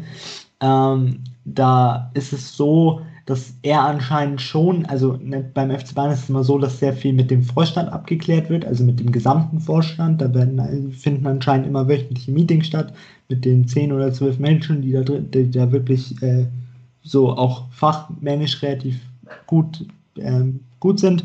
Und da gibt es dann anscheinend immer so Meetings, wo es dann tatsächlich Abstimmungen gibt und wo man dann schaut, wie viel Geld hat man denn zur Verfügung, wie viel Geld ist man bereit auszugeben. Und dann glaube ich schon, dass man Salihamidzic insofern die Freiheit gibt und ihm sagt, hier, die Summe kriegst du und versuch ihn an Land zu ziehen. Ob das dann immer passiert mit äh, auch so Transfers wie Leroy Sané, wo das Ganze dann doch in größere Aus, äh, in größere Sphären sich befindet, das weiß ich nicht. Also ich glaube auch, dass je größer der Name ist, desto wahrscheinlicher ist ein Eingreifen von Karl-Heinz Rummenigge. Mhm. Alles andere würde mich auch ein bisschen wundern, dass man da den. Er hat halt leider immer diesen Vibe des Praktikanten, ne? Also Ja. man wird es halt nicht los, dieses Gefühl, dass das nur so der Strohmann. Strohmann ist, genau. Für, Aber sie- mich, für mich ist das auch nur ein Übergang. Ich weiß es nicht. Ich bin, glaube ich, der Einzige, der die Hoffnung noch nicht aufgegeben hat, dass irgendwann Karl-Heinz Rummenigge mal wieder eine legendäre Pressekonferenz hält, wenn er gesagt hat, ja, okay, es tut uns leid, wir haben jetzt die drei Jahre hinter uns, wir haben drei Jahre auf einen Sportdirektor gewartet, der uns damals gesagt hat, in drei Jahren ist er soweit. Darauf warte ich noch, aber ich glaube, es wird leider nicht mehr passieren. Wen hast du denn da im Auge? Fipsi oder wen? Äh, ich, also entweder, also Philipp Lahm und ähm, Xabi Alonso wollen ja nicht, die sind noch nicht bereit dafür, also, was ich auch sehr vernünftig finde. Ich äh, hoffe teilweise immer noch auf Max Eberl, weil ich einfach diese Fachkompetenz, die dieser Mann mitbringt, finde ich sehr beeindruckend. Teilweise. Dann habe ich teilweise auf den äh, Scout von Sevilla gehofft, auf Monchi, weil der war auch mal mit dem FC Bayern in Verbindung, aber der hat sich dann doch damals wieder entschieden, von Rom zurück zu Sevilla zu wechseln. Ähm, und ich, hab, ich hatte mal die Hoffnung, dass Bayern sich den Ex-Sportdirektor, ich weiß jetzt leider nicht mehr, wie er heißt, aber der Sportdirektor vor Erik Abidal, also beim FC Barcelona, holt. Aber da hat man sich dann auch dagegen entschieden und sich dann doch für die, für die heimische und altbekannte Lösung Hassan entschieden. Mir san mir. Der, Der hat Brazzo. auch gelebt, der Brazzo. Genau, Brazzo hat mir es jedenfalls auch nicht geschafft, den Vertrag mit David Alaba zu verlängern. Oh. Das ist ja heute durch Ui. alle Gazetten gegeistert und sehe schon so ein Thema, das sich lange beschäftigt. Ja, wenn du willst, wenn du da ein bisschen Luft rauslassen willst, Robin, dir gehören Ui. die nächsten so viele Minuten, wie du möchtest. Mir, mir gehören so viele Minuten, wie ich möchte. Okay, ähm, also ich, ich gehe mal davon aus, dass auch alle Hörer so ungefähr das ein bisschen verfolgt haben, weil das ging ja dann doch sehr durch die Medien. Also um kurz Zusammenfassung, es geht seit ungefähr einem Jahr, glaube ich, mittlerweile hin und her, weil eben Alabas äh, Vertrag am Ende des, der Saison auslaufen wird. Und es gibt halt seit ein, gut einem Jahr die Diskussion, wie viel soll er kriegen, wie viel hat er verdient. Dann gibt es die Vergleiche zu Robert Lewandowski und äh, Manuel Neuer, von wegen, dass er doch sich nicht anmaßen darf, so viele, so viele Millionen zu verdienen, wie eben genau diese beiden Spieler, die doch dann doch wichtiger sind anscheinend für den FC Bayern als ein David Alaba. Äh, jetzt muss ich sagen, dass ich die Handhabung des FC Bayern äh, auch in der Situation wieder extrem fragwürdig finde, mit der Tatsache, dass man so viel nach außen trägt, wie man noch nie nach außen getragen hat. Ich äh, finde das immer noch schockierend, die Aussagen von ähm, Herrn, äh, meinem von und zu geliebten Uli Hoeneß, wie er dann doch im Doppelpass mal wieder sagen musste, dass der Sportdirektor von, äh, oder nicht der Sportdirektor, sondern der Berater von David Alaba ein geldgieriger Piranha sei. Äh, das fand ich irgendwie sehr, sehr anmaßend und irgendwie für die Tatsache, dass Uli Hoeneß da gar nicht mehr involviert ist in die ganze Geschichte, sehr schockierend, dass man ihm überhaupt diesen, diesen Freiraum lässt. Genau, ich bin mir bei der, ich bin mir irgendwie bei, also persönlich nicht so ganz sicher, was ich davon halten soll. Ich bin auch persönlich nicht sicher, ob die Zahlen, die da rumschwirren, wirklich so wahr sind mit diesen 25 Millionen und diesen angeblich 10 Millionen Beratergebühr. Das würde mich doch sehr wundern, weil das wären dann doch extreme Summen bei Beratergebühren. Also normalerweise spricht man bei so einer Gebühr von ungefähr 20 Prozent eines Jahresgehalts. Deswegen würde mich das dann doch wundern. Äh, Ich kann Alaba ein Stück weit verstehen, dass er enttäuscht ist. Er hat auch äh, dann heute bei einem anderen Interview gesagt, dass es für ihn so ein bisschen wie so ein Schlag ins Gesicht war, als er erfahren hat gestern Abend, dass der FC Bayern äh, das Angebot zurückgezogen hat, weil er sich anscheinend nicht rechtzeitig darauf gemeldet hat. Obwohl er dem FC Bayern anscheinend mitgeteilt hat, dass er in sieben Tagen keine Entscheidung treffen werde und auch nicht könne, weil er eben so viel unterwegs ist mit der Mannschaft, weil wir hatten in den letzten sieben Spielen, äh, sieben Tagen drei Spiele. Von daher kann man das auch nachvollziehen. Allerdings muss ich sagen, es zieht sich jetzt schon so lange hin, dass da schon irgendwas dran sein muss, dass man da doch mehr fordert als vielleicht vernünftig. Wie, wie, kommt denn das, wie kommt denn das bei euch so an, als Außenstehende, diese ganzen, ganzen Vertrags hin und her und nicht entscheiden und dann doch wieder andere Summen? Also ich, ich muss ganz ehrlich sagen, auf mich macht der FC Bayern da keine, keine gu- also das, die Figur, die der FC Bayern da gerade abgibt, finde ich halt unglücklich, weil ich meine, ich meine, dass man dem Spieler sagt, so du hast jetzt sieben Tage Zeit, also dass man dem Spieler irgendwann jetzt nach der ganzen, nach, ich weiß nicht, anderthalb Jahren irgendwann eine Frist setzt, ist ja nachvollziehbar, das finde ich auch okay. Aber ich weiß nicht, ob das jetzt sieben Tage sein müssen. Also ich meine, das sind ja weitreichende Entscheidungen, die der auch für sich trifft.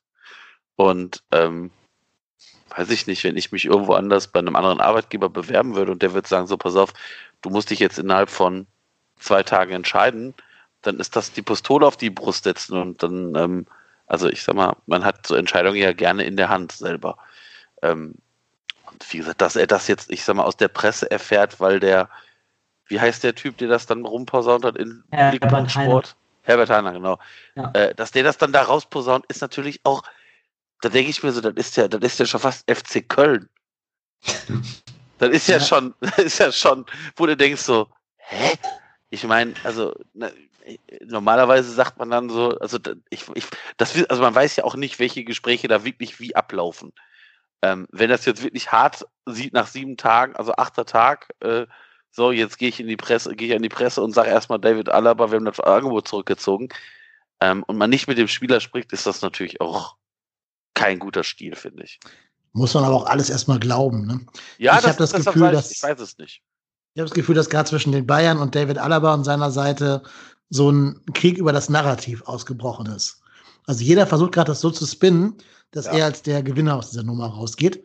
Nur die Bayern tun jetzt so, als wären sie die knallharten Verhandlungspartner, die sich nicht auf irgendwelche Piranha-Spielchen von dem, von dem Berater da eingelassen haben. Und David Alaba tut so, als wenn er persönlich und menschlich ganz enttäuscht wäre, äh, weil es aus der Presse erfährt und weil er irgendwie in so einem, so einem Tauschdeal drin sein sollte im Sommer mit irgendwem. Habe ich auch nicht ganz verfolgt, was da genau war mit diesem, diesem Swap-Deal. Ähm, also ich glaube, die kämpfen gerade so ein bisschen dabei, die nicht jetzt der große Loser aus der Nummer herauszukommen. Äh, das Angebot an sich lag ja bestimmt länger als sieben Tage vor. Also solange wie Robin jetzt schon sagt, sich das hinzieht, hat er, glaube ich, also schon mehr als sieben Tage Zeit gehabt, drüber nachzudenken, oder? Ja, man muss, man muss dazu sagen, dieses, dieses sieben Tage, diese sieben Tage Frist, von der jetzt immer geredet wird, das war nur beim letzten Angebot der Fall. Also man hat anscheinend nach dem Spiel gegen, ähm, weiß gar nicht, was es war, ich glaube gegen, äh, ich glaube, es war tatsächlich gegen Lokomotiv Moskau, hat man dann eben nochmal ein neues Angebot vorgelegt und hat dann eben gesagt, ab jetzt hast du sieben Tage Zeit, um dieses Angebot anzunehmen, ansonsten ziehen wir es zurück. Ich finde halt die Tatsache, dass man mit einem Spieler der wirklich über zehn Jahre Top-Leistungen für diesen Verein gebracht hat, so umgeht und ihm in Zeiten, wo er wirklich drei Spiele in der Woche hat, sagt, gut, sieben Tage und dann war es das jetzt. Im Prinzip, ich finde das halt einen unglaublich schlechten Stil, der sich leider, leider, leider seit für mich Ende Jupp 2013 vielleicht noch ein bisschen in die Guardiola-Ära seit ungefähr Hälfte der Guardiola-Ära leider beim FC Bayern etwas durchzieht. Mein Gefühl ist aber, man, man wiederholt jetzt hier im Endeffekt den Großfehler, dass du eigentlich einen absoluten ja. Weltklasse-Spieler hast. Und den jetzt aus irgendwelchen Petitesten heraus ja, für nichts für lau ziehen lässt und irgendein anderer Verein ja. sagt, jo, danke, den nehmen wir, hier hast du deine Kohle, und du spielst ab jetzt auf fünf Positionen und spielst auf den allen mindestens Welt, internationale klar. gute Klasse, wenn nicht gar Weltklasse. Und ihr müsst dann wiederum euch einen neuen Typen holen, der alles spielen kann, was Alaba spielen kann, also Linksverteidiger, Innenverteidiger, Mittelfeld und gibt wahrscheinlich auch wieder 80 Millionen für den aus. Da denke ich mir. Wir kaufen uns wahrscheinlich wieder Serdar Taschki. Ja, wahrscheinlich. Spielt der überhaupt, lebt der noch? Keine Ahnung. Ich weiß es nicht. Wir ja. reaktivieren Hövedes aus der Rente.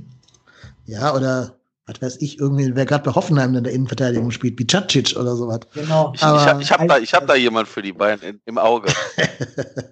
Günstig abzugeben, habe ich das Gefühl. Marco Höger. Ja, gibt's, aber nur in Kombi mit einem neuen Torwart. Äh, ja. Also ich, wenn du, also wenn du Salihamidzic eine vernünftige PowerPoint-Präsentation erstellst, die wirklich halbwegs gut ist, also mit einem Deckblatt, mehr brauchst du nicht, dann bestimmt kannst du ihn überzeugen, kein Problem. Aber benutzt bitte einfache Sprache, keine komplexen ja, Wörter. Keine, keine, komplexe Sprache und bau bitte ein paar Ams ein. Razzo at FC Bayern. nee, du musst einen Fax dahin schicken, Marco. weißt du Fax. Ja, PowerPoint oh, ausdrucken oder das Fax schicken. okay. Nachdem ja. er so lange schon im Geschäft ist, kennt er nur noch Fax. Ja. Okay. Ja, kriegen wir hin. Kein Problem. Nee, aber um mal ganz kurz wieder ernst zu werden. Also, irgendwo auf der Welt leckt sich gerade ein was weiß ich, Sinedin Sidan oder ein Pep Guardiola die Finger, weil die wissen, im Sommer kriegen sie den Alaba für lau. Ein Andrea Pirlo. Ja, wenn der bis Stein noch Trainer ist, ne? Das weiß man ja. Ja, aber Juventus Turin hat sich anscheinend schon die staatliche. Weil ich bin ehrlich, wenn ich Alaba bin, würde ich da nicht hingehen. Nee, also, wenn ich da, andere sollte, da sollte hätte. man allgemein nicht hingehen. Ja, also das ist auch eine Mannschaft, Ronaldo hin oder her, ist für mich jetzt keine wirkliche Klasse-Mannschaft. Das ist halt, ist halt aber, das ist so der Unterschied, wenn du als Innenverteidiger sagst, also ich bin ein gestandener Innenverteidiger und dann nach Italien wechseln, das kann ich verstehen, weil in Italien wird die Kunst des Abwehrens, also die Kunst in Anführungszeichen, äh, doch nochmal ein bisschen höher gesetzt als die Kunst der Offensive. Und wenn du als gestandener Innenverteidiger sagst, ich will da hinwechseln, dann kann ich das nachvollziehen, aber in Form von Alaba, der doch über die letzten Jahre immer mal wieder den Wunsch geäußert hat, er würde gerne etwas weiter vorne spielen, würde ich mir dann doch eher sowas wie Manchester City besser vorstellen ja, können. Ja, absolut. Vor allen Dingen, wenn du auch mal europäische Silberware gewinnen willst, bist du in Juventus wahrscheinlich auch nicht an der ganz richtigen Adresse. Wenn nee. die eine ganz große Transferoffensive starten. Ich glaube, da bist du bei Pep schon besser aufgehoben. Vor allem, weil ich finde, dass Gündogan auch so ein bisschen auf dem absteigenden Ast ist. Ich glaube, den könnte dann Alaba vielleicht auch verdrängen. Ja, nur das Problem ist, ihr habt ja vorhin schon angesprochen, dass der FC Bayern vielleicht den gleichen Fehler macht wie bei Toni Groß. Äh, sollte das tatsächlich passieren, dass Alaba, und das schaut ja aktuell so aus, äh, nach dieser Saison nicht mehr beim FC Bayern spielen wird, dann würde ich sogar diese, diese Aktion als größeren Fehler einstufen als ein Toni Groß. Aus dem Grund, weil Toni Groß zu dem Zeitpunkt, als er gewechselt ist, zwar natürlich schon Weltmeister und Champions League-Sieger war, aber noch nicht so auf diesem Non-Plus-Ultra-Weltklasse-Niveau, wie es jetzt ein David Alaba definitiv auch im Auge von anderen Teams in Europa ist. Deswegen wäre das für mich noch schockierender, wenn man sagt, nach zwei Champions League-Titeln, diverse Meisterschaften, diverse unglaublich guten Saisons, die der Mann gespielt hat, auch Champions League-Finals oder jetzt das Champions League-Endphasenturnier in Lissabon, wenn man dann ihn anschaut und sagt, wir zahlen dir jetzt keine, gehen wir mal vom Best-Case-Szenario aus, 18, 19 Millionen im Jahr und lässt ihn dann für nichts ziehen, dann bin ich äh, noch mehr schockiert. Hm. Ja, ich finde vor allen Dingen, also 18 Millionen ist natürlich viel, viel Geld, keine Frage. Da können wir normalsterblich gar nicht mehr drüber nachdenken, über diese Summen. Die können wir uns gar nicht vorstellen. Nur du wirst halt für den neuen Ersatzmann eine Ablöse von um die 50 bis 80 Millionen bezahlen müssen. Ja. wenn der nicht signifikant jünger ist, dass du sagst, der hat noch Potenzial, noch besser zu werden und ist auf Anhieb aber trotzdem schon ein gleichwertiger Ersatz, dann ist das Geld, glaube ich, in Alaba besser investiert als in Mr. X, der halt wieder so eine Wundertüte sein könnte. Ja, vor allem, du, du, ich sag mal, mit David Alaba hast du ja jemand, der so, ich sag jetzt mal, vielseitig ist. Also ich meine, das ist ja auch nochmal eine Sache ich, ich wüsste jetzt auf, auf Anhieb keinen Spieler, der das auf dem Niveau, auf den Positionen leisten kann. Ja, also David Alaba ist ja auch jemand, ich glaube, da wünschen wir uns alle, dass der nicht in Österreich geboren worden wäre, sondern ein paar Meter weiter nördlich mhm. und für ja. Deutschland spielen könnte. Ne? Das wäre so ein Spieler, der würde uns total fehlen in der deutschen Nationalmannschaft. Er hätte uns auf jeden Fall auf ein anderes Niveau gehoben. Ja. Und mein Gefühl ist auch, der ist doch auch ein Stück weit Bayern München, oder? Also der ja. ist ja seit zehn Jahren und ich glaube, der, der liebt diesen vor allen Dingen, auch. Vor allen Dingen muss man sagen, er ist einer der letzten Identifikationsfiguren, die mhm. wir tatsächlich haben. Also wenn man sich jetzt mal umschaut, wer ist denn noch da? Es ist ein Manuel Neuer zu einem gewissen Grad da, der natürlich zu den Identifikationsfiguren gehört, zwar nicht zu diesen Ur-Bayern, die wir natürlich haben, aber wenn man dann die Top 2 Identifikation, Identifikationsfiguren herausnehmen möchte, dann sind es auf jeden Fall Thomas Müller und David Alaba. Weil diese zwei Personen kennt man nur in einem Bayern-Trikot. Mhm, Außer man ja. nimmt kurz die, den ein Jahr Laie von David Alaba bei Hoffenheim mit, aber da denkt fast keiner mehr dran. Also von daher würde es mich sehr schockieren, wenn man da dann noch einen Teil seiner Kultur tatsächlich abgibt, wegen irgendwie zwei, drei Millionen, die man nicht zahlen möchte. Mhm. Das wäre auch nochmal der Unterschied. Das wäre noch ein Unterschied zu groß, der ja äh, vielleicht nicht in Bayern Bettwäsche geschlafen hat, würde ich mal behaupten. Ja. Ne, ja, ich glaube, der hat ja mit Bayern so viel gar nicht zu tun, kommt ja aus Greifswald, hat ja auch für Leverkusen äh, gespielt und so. Und jetzt halt für Madrid. Also ich glaube, der ist jetzt nicht der, derjenige, der sagt, ich bin der FC Bayern. Und das dürfte bei Alaba, wenn man ihn gelassen hätte, schon anders ja. aussehen. Ich, ich habe letztens auch äh, einen Podcast gehört auf Englisch und da wurde dann eben auch gesagt, dass es halt bei vielen Spielern ist es so, dass dieses weiße Trikot, also das Trikot von Real Madrid, dann doch dieses Endziel ist, teilweise am Ende der Karriere. Das, das will man erreichen. Und das bei Toni Groß war das halt schon immer so, dass das, glaube ich, auch immer im Kopf hinten drin war und dann bekommst du natürlich das Angebot und dann sagst du natürlich auch mal leichter zu Madrid ja, als du zu Bayern ja sagst.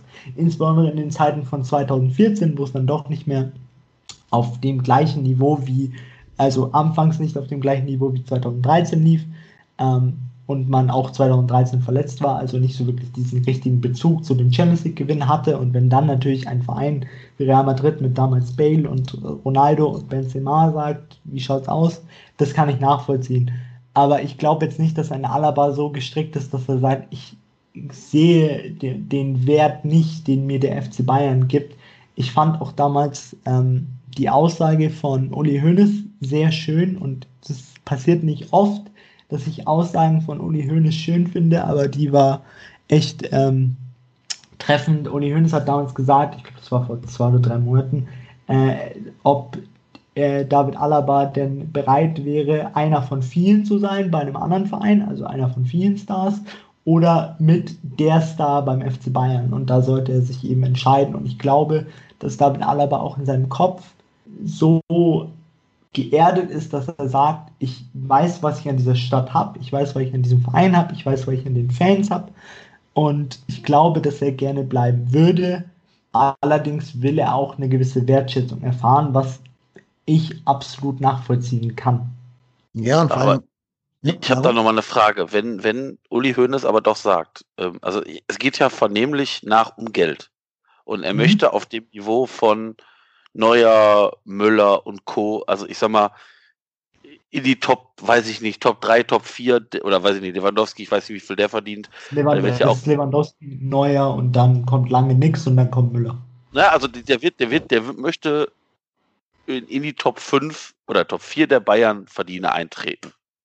Wenn Uli Hoeneß sagt, du musst dich entscheiden, ob du der Bayern-Spieler sein willst oder einer unter vielen, dann muss ich aber auch wie einer der Bayern-Spieler zahlen. Also genau. wenn ich, ich also das, das finde ich so paradox an der Szene. Es wird gesagt, na ja, du bist einer der wichtigsten Spieler. Ja, dann bezahl den doch so. Ich meine, ob der, ich meine, kann der jetzt nicht das Problem sein, dass der jetzt, ich sage jetzt mal, 5 Millionen plus minus verdient.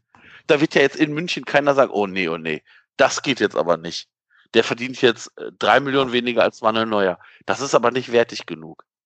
Also ich verstehe ja. das nicht. Ich, ich verstehe da, ich verstehe da die, die, die, den, die, den Ansatzpunkt gar nicht.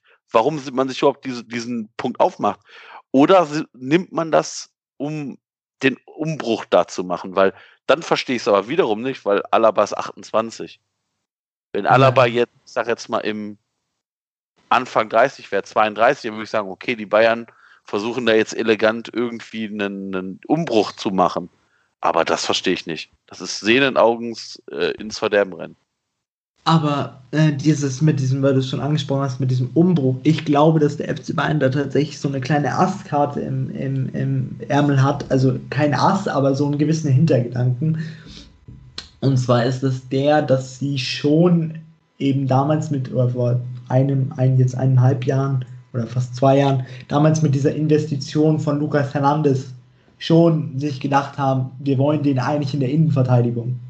Äh, klar hat äh, Hansi Flick da etwas andere Auffassungen. Für ihn ist äh, Lukas Hernandez für Hansi Flick ein Linksverteidiger. Aber ich bin halt persönlich der Meinung, dass vielleicht doch die Bosse, weil sie natürlich auch ein bisschen eitel sind und weil sie sich natürlich nicht ankreiden lassen wollen, dass 80 Millionen für einen Linksverteidiger, der insbesondere im ersten Jahr gar nicht performt hat, ein bisschen zu viel war, dass sie jetzt dann schon sich vielleicht denken, okay, gut, dann lassen wir halt den Alaba gehen aber wir versuchen es dann mit Lukas Hernandez in der Innenverteidigung. Und wenn Lukas Hernandez so funktioniert, wie wir uns das alle erwünschen und vorstellen, dass sie sich dann hinsetzen und die Hände reiben und hoffen, dass keiner mehr Alaba nachweint, weil wir natürlich Lukas Hernandez haben. Aber das ist für mich sehr viel Konjunktiv und sehr viel hätte, wenn und aber. Ja, und auch bei dem fehlt ja so ein bisschen die Identifikationsmöglichkeit. Ne, also der ist ja Atletico durch und durch und wird auch in deren Bettwäsche halt schlafen. Ja. Und ist jetzt nicht jemand, wo du sagst, das ist so eine große Identifikationsfigur für, den Bayern, für die Bayern. Ich weiß nicht, spricht der schon Deutsch oder ist der noch, wie ist der äh, unterwegs? Der ist, der ist jetzt auch, also um jetzt nicht ganz gemein zu klingen, er ist jetzt auch nicht das größte Sprachgenie. Ähm, er versucht, er gibt sein Bestes. Ich glaube aber persönlich, dass, und das klingt vielleicht ein bisschen gemein, aber das Einzige, womit man sich aktuell bei Lukas Hernandez als wirklicher durch und durch Bayern-Fan identifizieren kann, ist die Rückennummer, weil das ist die Rückennummer 21 und da glaube ich, alles, was das hervorruft, sind Tränen, weil man sich da an Philipp Lahm erinnert und hofft, dass das dann doch mal vielleicht ein Philipp Lahm wird. Aber ja. Hm. Ja, wird natürlich auch schwer, dann hinten der Leader zu sein, wenn du nicht wirklich dieselbe Sprache sprichst wie deine Mitspieler da hinten drin. Aber gut, das ist ja im Fußball wahrscheinlich öfter mal so. Ähm, ja, Marco, willst du auch noch von mir eine undefinierte Zeit haben, um über Thomas Müller deine Sympathien zu bekunden? Ja, Thomas, wie gesagt, Thomas, ich, Thomas Müller kann ja gerne mal zum Kampf sich stellen. Ich komme auch gerne nach München, um ihn richtig zu vermöbeln. Also der, das ist, also das ist für mich der größte Unsympath in diesem Kader. Das ist ja unsagbar. Also den würde ich gerne mal im, im 1 gegen 1 treffen, aber weiß ich nicht, dann irgendwie mit der bloßen Faust ins Gesicht. Also Du, du, stellst, du stellst Müller vom Unsympath-Level über Reklamierarm Neuer. Ja, ja, ja, ja. Überrascht ja, mich aber auch, weil also ja, doch, doch, doch, Müller singt zumindest keine kroatischen nationalistischen ja. Lieder im Urlaub und entschuldigt sich dafür hinterher dann nicht, sondern. Ah, also ich sag mal so, Manuel, Manuel Neuer kommt ja hier, also da, wo ich wohne, jetzt nicht unweit von, also wo ich aufgewachsen bin, hat Manuel Neuer jetzt nicht so weit weg gewohnt. Dass der jetzt nicht ähm, Goethes Faust rezitiert fehlerfrei. Das ähm, muss, glaube ich, auch keiner sagen. Also Manuel Neuer ist jetzt auch ein einfacher Typ, glaube ich. Ähm, aber Thomas Müller, also was mich an Thomas Müller so unsagbar nervt, ist dieses, wenn er gefault wird, ist das der, der sich da 17 Meter über den Boden schleppt. Aber wenn der einmal wegtritt, äh, kommt dieses Reklamieren äh, mit den Armen und mit dieser Hackfresse. Ich kriege dann ernsthaft die Krise. Das ist, das ist, das ist nämlich, das ist nämlich genau dieses nicht ausgewogene. Und dann seine Interviews und dann sagen immer alle, äh, ganz ehrlich, das, es ist ja auch so, dass wenn man so mit, ich sag mal, nicht Hardcore-Fußballfans so spricht und sagt, dann sagen die, ja, ach, der Thomas Müller, der hat wieder was Witziges gesagt und ich denke, oh Gott, Marco, denk dir deinen Teil, geh jetzt nicht auf die Debatte ein, sonst bist du wieder in irgendeiner Debatte mit irgendwelchen Fußball-Sportschau-Typen äh, gefangen und musst erklären, wieso du Thomas Müller nicht magst. Weil, und dann sagen wir alle, das ist ja so ein, das ist ja so ein Lausbub. Nee, das ist einfach ein kleiner, dummer Bauentrampel, wo die Eltern das größere Feld haben. Ja, ich, ich muss persönlich, ich kann den Ärger nachvollziehen, ich muss aber auch ähm, Thomas Müller ein bisschen ein Stück weit verteidigen, weil das haben wir auch schon vor dem Podcast gesagt. Ich glaube, wenn du Thomas Müller in deiner eigenen Mannschaft hast, dann liebst du ihn. Wenn du ihn nicht in deiner eigenen Mannschaft hast, dann hast du ihn. Aber ich muss auch teilweise sagen, also äh, Thomas Müller ist halt Thomas Müller. Er ist halt besonders. Ja. Er ist nicht der, der Typ, der glaube ich, äh, also ich glaube Thomas Müller, entweder man liebt ihn oder man hasst ihn. Und ja, ich kann den Ärger auf jeden Fall nachvollziehen. Ich kann den Ärger bei Neuer noch mehr nachvollziehen, weil seit ihr, seitdem ihr mich das letzte Mal beim letzten Podcast, oder ich glaube, es war sogar beim vorletzten Podcast, darauf aufmerksam gemacht hat, über diesen Reklamierarm, reg ich mich darüber teilweise auf. Deswegen danke dafür. Ich sehe es jetzt mittlerweile jedes Mal. Ich habe ja. so einen geschulten Blick dafür. Und das Wort ist inzwischen, so, das ist inzwischen sogar im Doppelpass angekommen als geflügeltes Wort, der Reklamierarm. Der Reklamierarm. Und damit ist es quasi Mainstream geworden. Sehr gut. Es wird irgendwann das Wort des Jahres bei so einer mhm. WM. Wahrscheinlich. Deutschland kommt ins Finale, das Wort des Jahres wird reklamieren. Ja, aber also wie gesagt, ach ja, das Manuel Neuer jetzt auch nicht. Aber wie gesagt, bei Manuel Neuer muss ich immer, also ich muss ganz ehrlich sagen, also bei den Bayern-Fans finde ich das auch mal witzig, dass ähm, auch immer gesagt wird, der Manuel Neuer, der, der gehört ja zu uns. Mhm. Ich kann ja, mich da an Bilder erinnern. Korneuer, was haben die denn ausgepfiffen in den ersten Spielen? Eieiei. Ja, das musst, aber, das musst du aber so sehen. Fußballfans, insbesondere Bayern-Fans, und ich werde mir da jetzt keine Freude machen mit diesen, Freunde machen mit dieser Aussage. Das tut mir leid. Ich bin da sehr, sehr unparteiisch, was das Ganze angeht, wenn ich über meinen eigenen Verein rede. Aber äh, Bayern-Fans sind sehr erfolgsorientiert. Hm. Heißt, und ein Halleluja, das ich teilweise in meinen eigenen Podcast nicht mehr habe, ähm, weil ansonsten hätte ich jetzt ein Problem wahrscheinlich. Aber äh, Bayern-Fans sind insofern erfolgsorientiert, dass wenn es gut läuft, ist es der beste Spieler auf diesem Planeten. Wenn es nicht gut läuft, dann ist dieser Spieler mal ganz schnell unten durch. Ja, aber ich glaube, dass das ist ein Thema, das haben, das ist kein Bayern-explizites Thema. Aber Also- ich finde, aber ich finde persönlich bei Bayern ist es extrem. Also wenn man sich da solche Dinge anschaut wie Neuer, wo man am Anfang wirklich, die haben ja über eine Rückrunde, als wurde ja auch, das war ja auch wieder so ein Transfer, der im Winter bekannt gegeben wurde, so wie jeder Schalke-Transfer zu Bayern. Äh, der wurde ja auch im Winter bekannt gegeben und dann waren ja, glaube ich, über neun Heimspiele in der Rückrunde gab es ja diese weißen Papierschilder, wo drauf stand Korn Neuer. Und dann kann ich mich noch dran erinnern, dann waren die ersten drei oder vier Spiele von Neuer, alle, alle haben ihn ausgepfiffen und dann hatte er sein erstes richtig gutes Spiel, hat er in dem ersten Spiel in der Champions League Gruppenphase.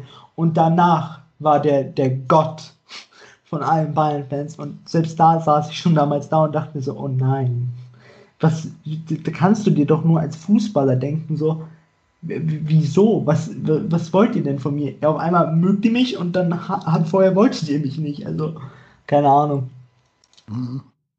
Wir haben noch gar nicht über die Nübel-Personalie gesprochen. Was hast Oi. du denn in dem Kontext dazu, Oi. dass man sich da eins der größten, also vermeintlich größten Talente für die Bank gekauft hat?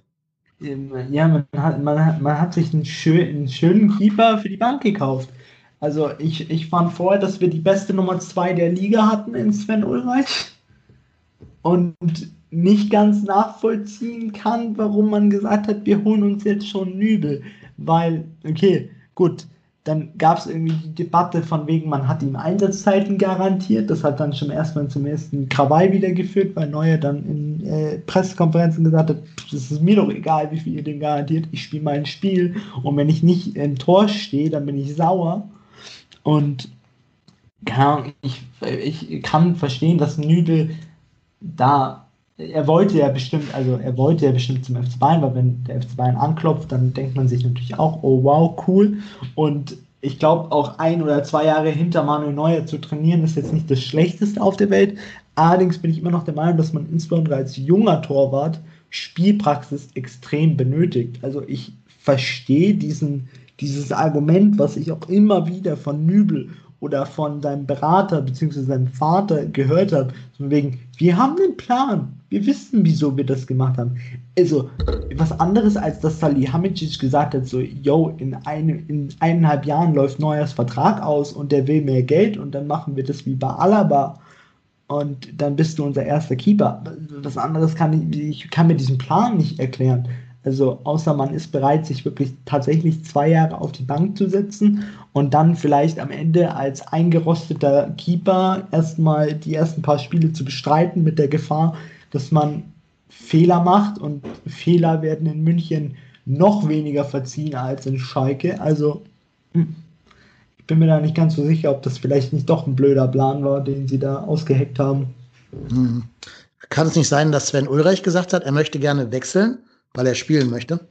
Also tatsächlich, Sven Ulreich hat, er wurde auch mal gefragt, als diese Nübe-Debatte losging, von wegen, ihr Bayern sei anscheinend interessiert. Er hat gesagt, ja, Bayern München ist mein Verein und ich werde auf jeden Fall diesen, diesen Kampf mitgehen, sollte da jemand Drittes kommen. Also sollte da jemand Drittes kommen, würde er sich gerne darum bemühen, äh, immer noch der zweite Torwart zu sein. Und ich glaube einfach, dass dann in dem Moment, als der Nübe-Transfer bekannt wurde, haben natürlich dann auch andere Vereine realisiert, so, okay, die haben sich jetzt einen neuen zweiten Keeper geholt, den sie als zweiten Keeper groß machen wollen und dann womöglich als Nummer 1 irgendwann haben wollen. Und ich glaube, in dem Moment haben sich auch eben andere Vereine dann gedacht, okay, dann fragen wir halt mal an. Und natürlich ein Sven Ulreich ist für mich ein Keeper, der könnte bei jedem anderen Verein in der Bundesliga zwischen den Pfosten stehen als unangefochtene Nummer 1 meiner Meinung nach, weil dieser Mann ist wirklich ein klasse Keeper, wenn man dem Spielpraxis gibt. Das hat man auch mal gesehen, als Neuer das halbe Jahr oder das Dreivierteljahr ausgefallen ist. Bis auf den Patzer gegen Real Madrid war das ein, ist es ein super Keeper. Also Ja, sieht man auch jetzt beim HSV gerade.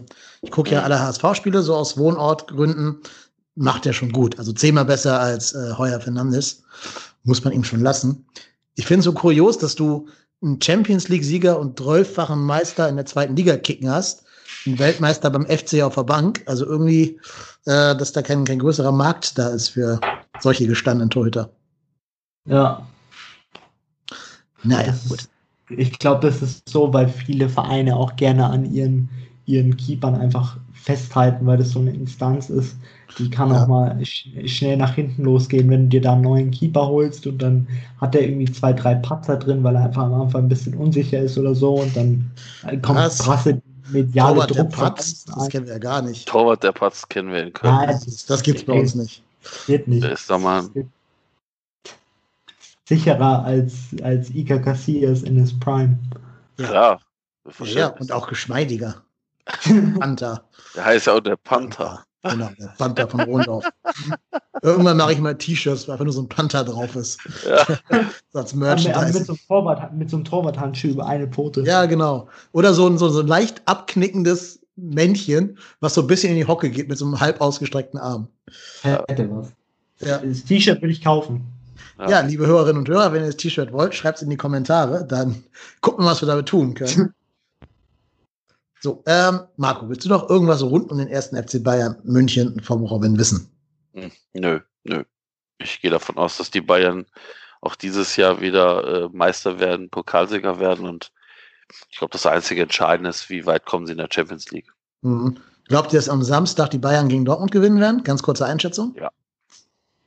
Äh, ja, insofern, weil wir auch die Gabe haben, dass wir in Spielen, wo wir gegen Mannschaften spielen, die vielleicht äh, auf einem ähnlichen Niveau spielen, dass wir da noch mal ein bisschen mehr über uns hinauswachsen. Und ich glaube auch, dass der FC Bayern dann trotzdem auch jetzt mit den etwas geschonten Spielern in äh, Düssel in äh, Köln dann doch etwas frischer in die Partie gehen wird als vielleicht die Dortmunder. Jetzt das Spiel gegen Salzburg ist in München, ne? oder? Genau, ist in München, also wird Und- nicht gereist. Ja, genau. Und dann das Dortmund-Spiel ist auch in München, ne? Ja, Okay. auch, ja. Ja. Dortmund sieht leider auswärts auch nicht so gut aus diese Saison. Hatten ja schon einige Probleme auch bei kleineren Bundesligisten. Da würde ich auch sagen, dass die Bayern das Ding schon irgendwie schaukeln werden. Ja. Aber ich weiß gar nicht, gibt es irgendwelche Ansagen hier von wegen Quarantäne, wegen Niklas Süle? Das müssen doch Äh, alles ja. jetzt Kontaktpersonen ersten macht- Grades sein, oder? Er macht Hausquarantäne. Also Er er selber, wurde- aber was ist mit Ja, anderen? er selber. Bus saßen und so? Genauso wie Serge Gnabry. Wie wir es Gut, damals gemacht Ich meine, der war doch am Sonntag schon positiv, wenn er am Montag entsprechend getestet wurde. Ja, aber wenn, wenn die, wenn die, also die werden ja jetzt im, im weiß ich nicht, Drei-Tages-Rhythmus getestet oder Zwei-Tages-Rhythmus, wenn die weiteren Tests für die anderen Spieler dementsprechend ausfallen, also negativ ausfallen, dann Ja, das- äh, nachdem, er- nachdem die ganze Mannschaft mit einem äh, Corona, jetzt Corona-infizierter Person in Kontakt war, müsste eigentlich die ganze Mannschaft in Quarantäne. Aber nachdem es ja im Fußball immer eine bisschen andere Regelungen gibt, kriegt man das schon irgendwie über die Mhm. Bühne, dass das nicht Genau, weil nämlich unsere Schüler, wenn da einer in der Klasse positiv ist, müssen die alle 14 Tage in Quarantäne. Selbst wenn Ja. sie ein negatives Ergebnis vorweisen können, müssen sie trotzdem in der Quarantäne bleiben. Weil man war, man will natürlich die Symptome abwarten, ob sich nach Ja. 14 Tagen irgendwas entwickelt. Und man will halt irgendwelche False Negatives ausschließen, ne? dass da irgendwelche nicht. Testbefunde falsch rum waren. Ja, Genau, also aber da ist wieder eine Sonderregel Ja, für den Profisport. Was auch ganz gut wäre, das müsste unsere Mannschaft ja wahrscheinlich auch in Quarantäne, wenn da alle wahrscheinlich, ja. sofort vergattert würden. Ähm, und ja, das ist ja das Worst Case, wenn du dann irgendwie ein Nachholspiel da mitten in der Woche gegen Bremen noch irgendwo reinquetschen musst, wie jetzt zum Beispiel morgen auch Schalke dann im Pokal noch ran muss, um 16 Uhr, ne? DFB-Pokal gegen irgendeinen Landesligisten um 16 Uhr. Das fühlt sich echt an wie ein Blick in Schalkes Zukunft in den nächsten fünf, sechs Jahren. Ähm, ja, aber ich glaube, wir haben jetzt so lange hier über ganz verschiedene Dinge rund um den Fußball gesprochen, dass wir jetzt auch einen Deckel drauf machen können. Ihr, liebe Hörerinnen und Hörer, die ihr noch dabei geblieben seid, schreibt mal in die Kommentare, ob ihr T-Shirts mit dem Panther drauf kaufen würdet. Ich design die sogar für euch tatsächlich. Ähm, ja, und dann gucken wir mal. Und na, Manuel Neuer kann das nicht. Ich kann das schon aus dem Faust zitieren. Von Herrn Goethe machen wir gerade eine Oberstufe, nämlich tatsächlich. Hier stehe ich nun nicht armer Tor und bin so klug als wie zuvor. Das kann man nach dieser Podcast-Folge nicht behaupten, denn wir haben alle heute, glaube ich, sehr viel gelernt über die ja, Mechaniken beim FC Bayern München und über die internen Vorgänge dort. Dafür vielen lieben Dank an unseren Gast. Vielen Dank, Robin. Ich habe zu danken, es hat wieder mal sehr viel Spaß gemacht und ich freue mich natürlich auf das Rückrundenduell. Ja, du bist natürlich wieder herzlich bei uns eingeladen. Ich hoffe, dass du dann wieder zu uns kommst und damit uns die Wintertransferperiode von Brazzo nochmal genauso intensiv durchsprichst. Definitiv. Super, da freuen wir uns schon drauf. Ähm, Marco, auch dir wieder vielen Dank, dass du dir Zeit genommen hast, hier im Podcast heute über den ersten FC Köln mit mir zu reden. Kein Problem. Und auch wir hören uns dann nach dem Bremen-Spiel wieder irgendwann. Hörerinnen und Hörer will ich nochmal daran erinnern, dass ihr auch die Rauten, die Werder-Raute hören könnt, ähm, wo ich zu Gast sein werde und dann irgendwann am Donnerstag wahrscheinlich sie euch anhören könnt. In dem Sinne, macht Idiot, bleibt gesund, haltet Abstand, haltet euch an die Corona-Regeln und guckt nach euch und euren Liebsten, dass denen nichts passiert. Das ist, glaube ich, das Wichtigste gerade. Marco, du bist Europa-Tennis, ich bin KY Lennep und wir beiden sind trotzdem hier.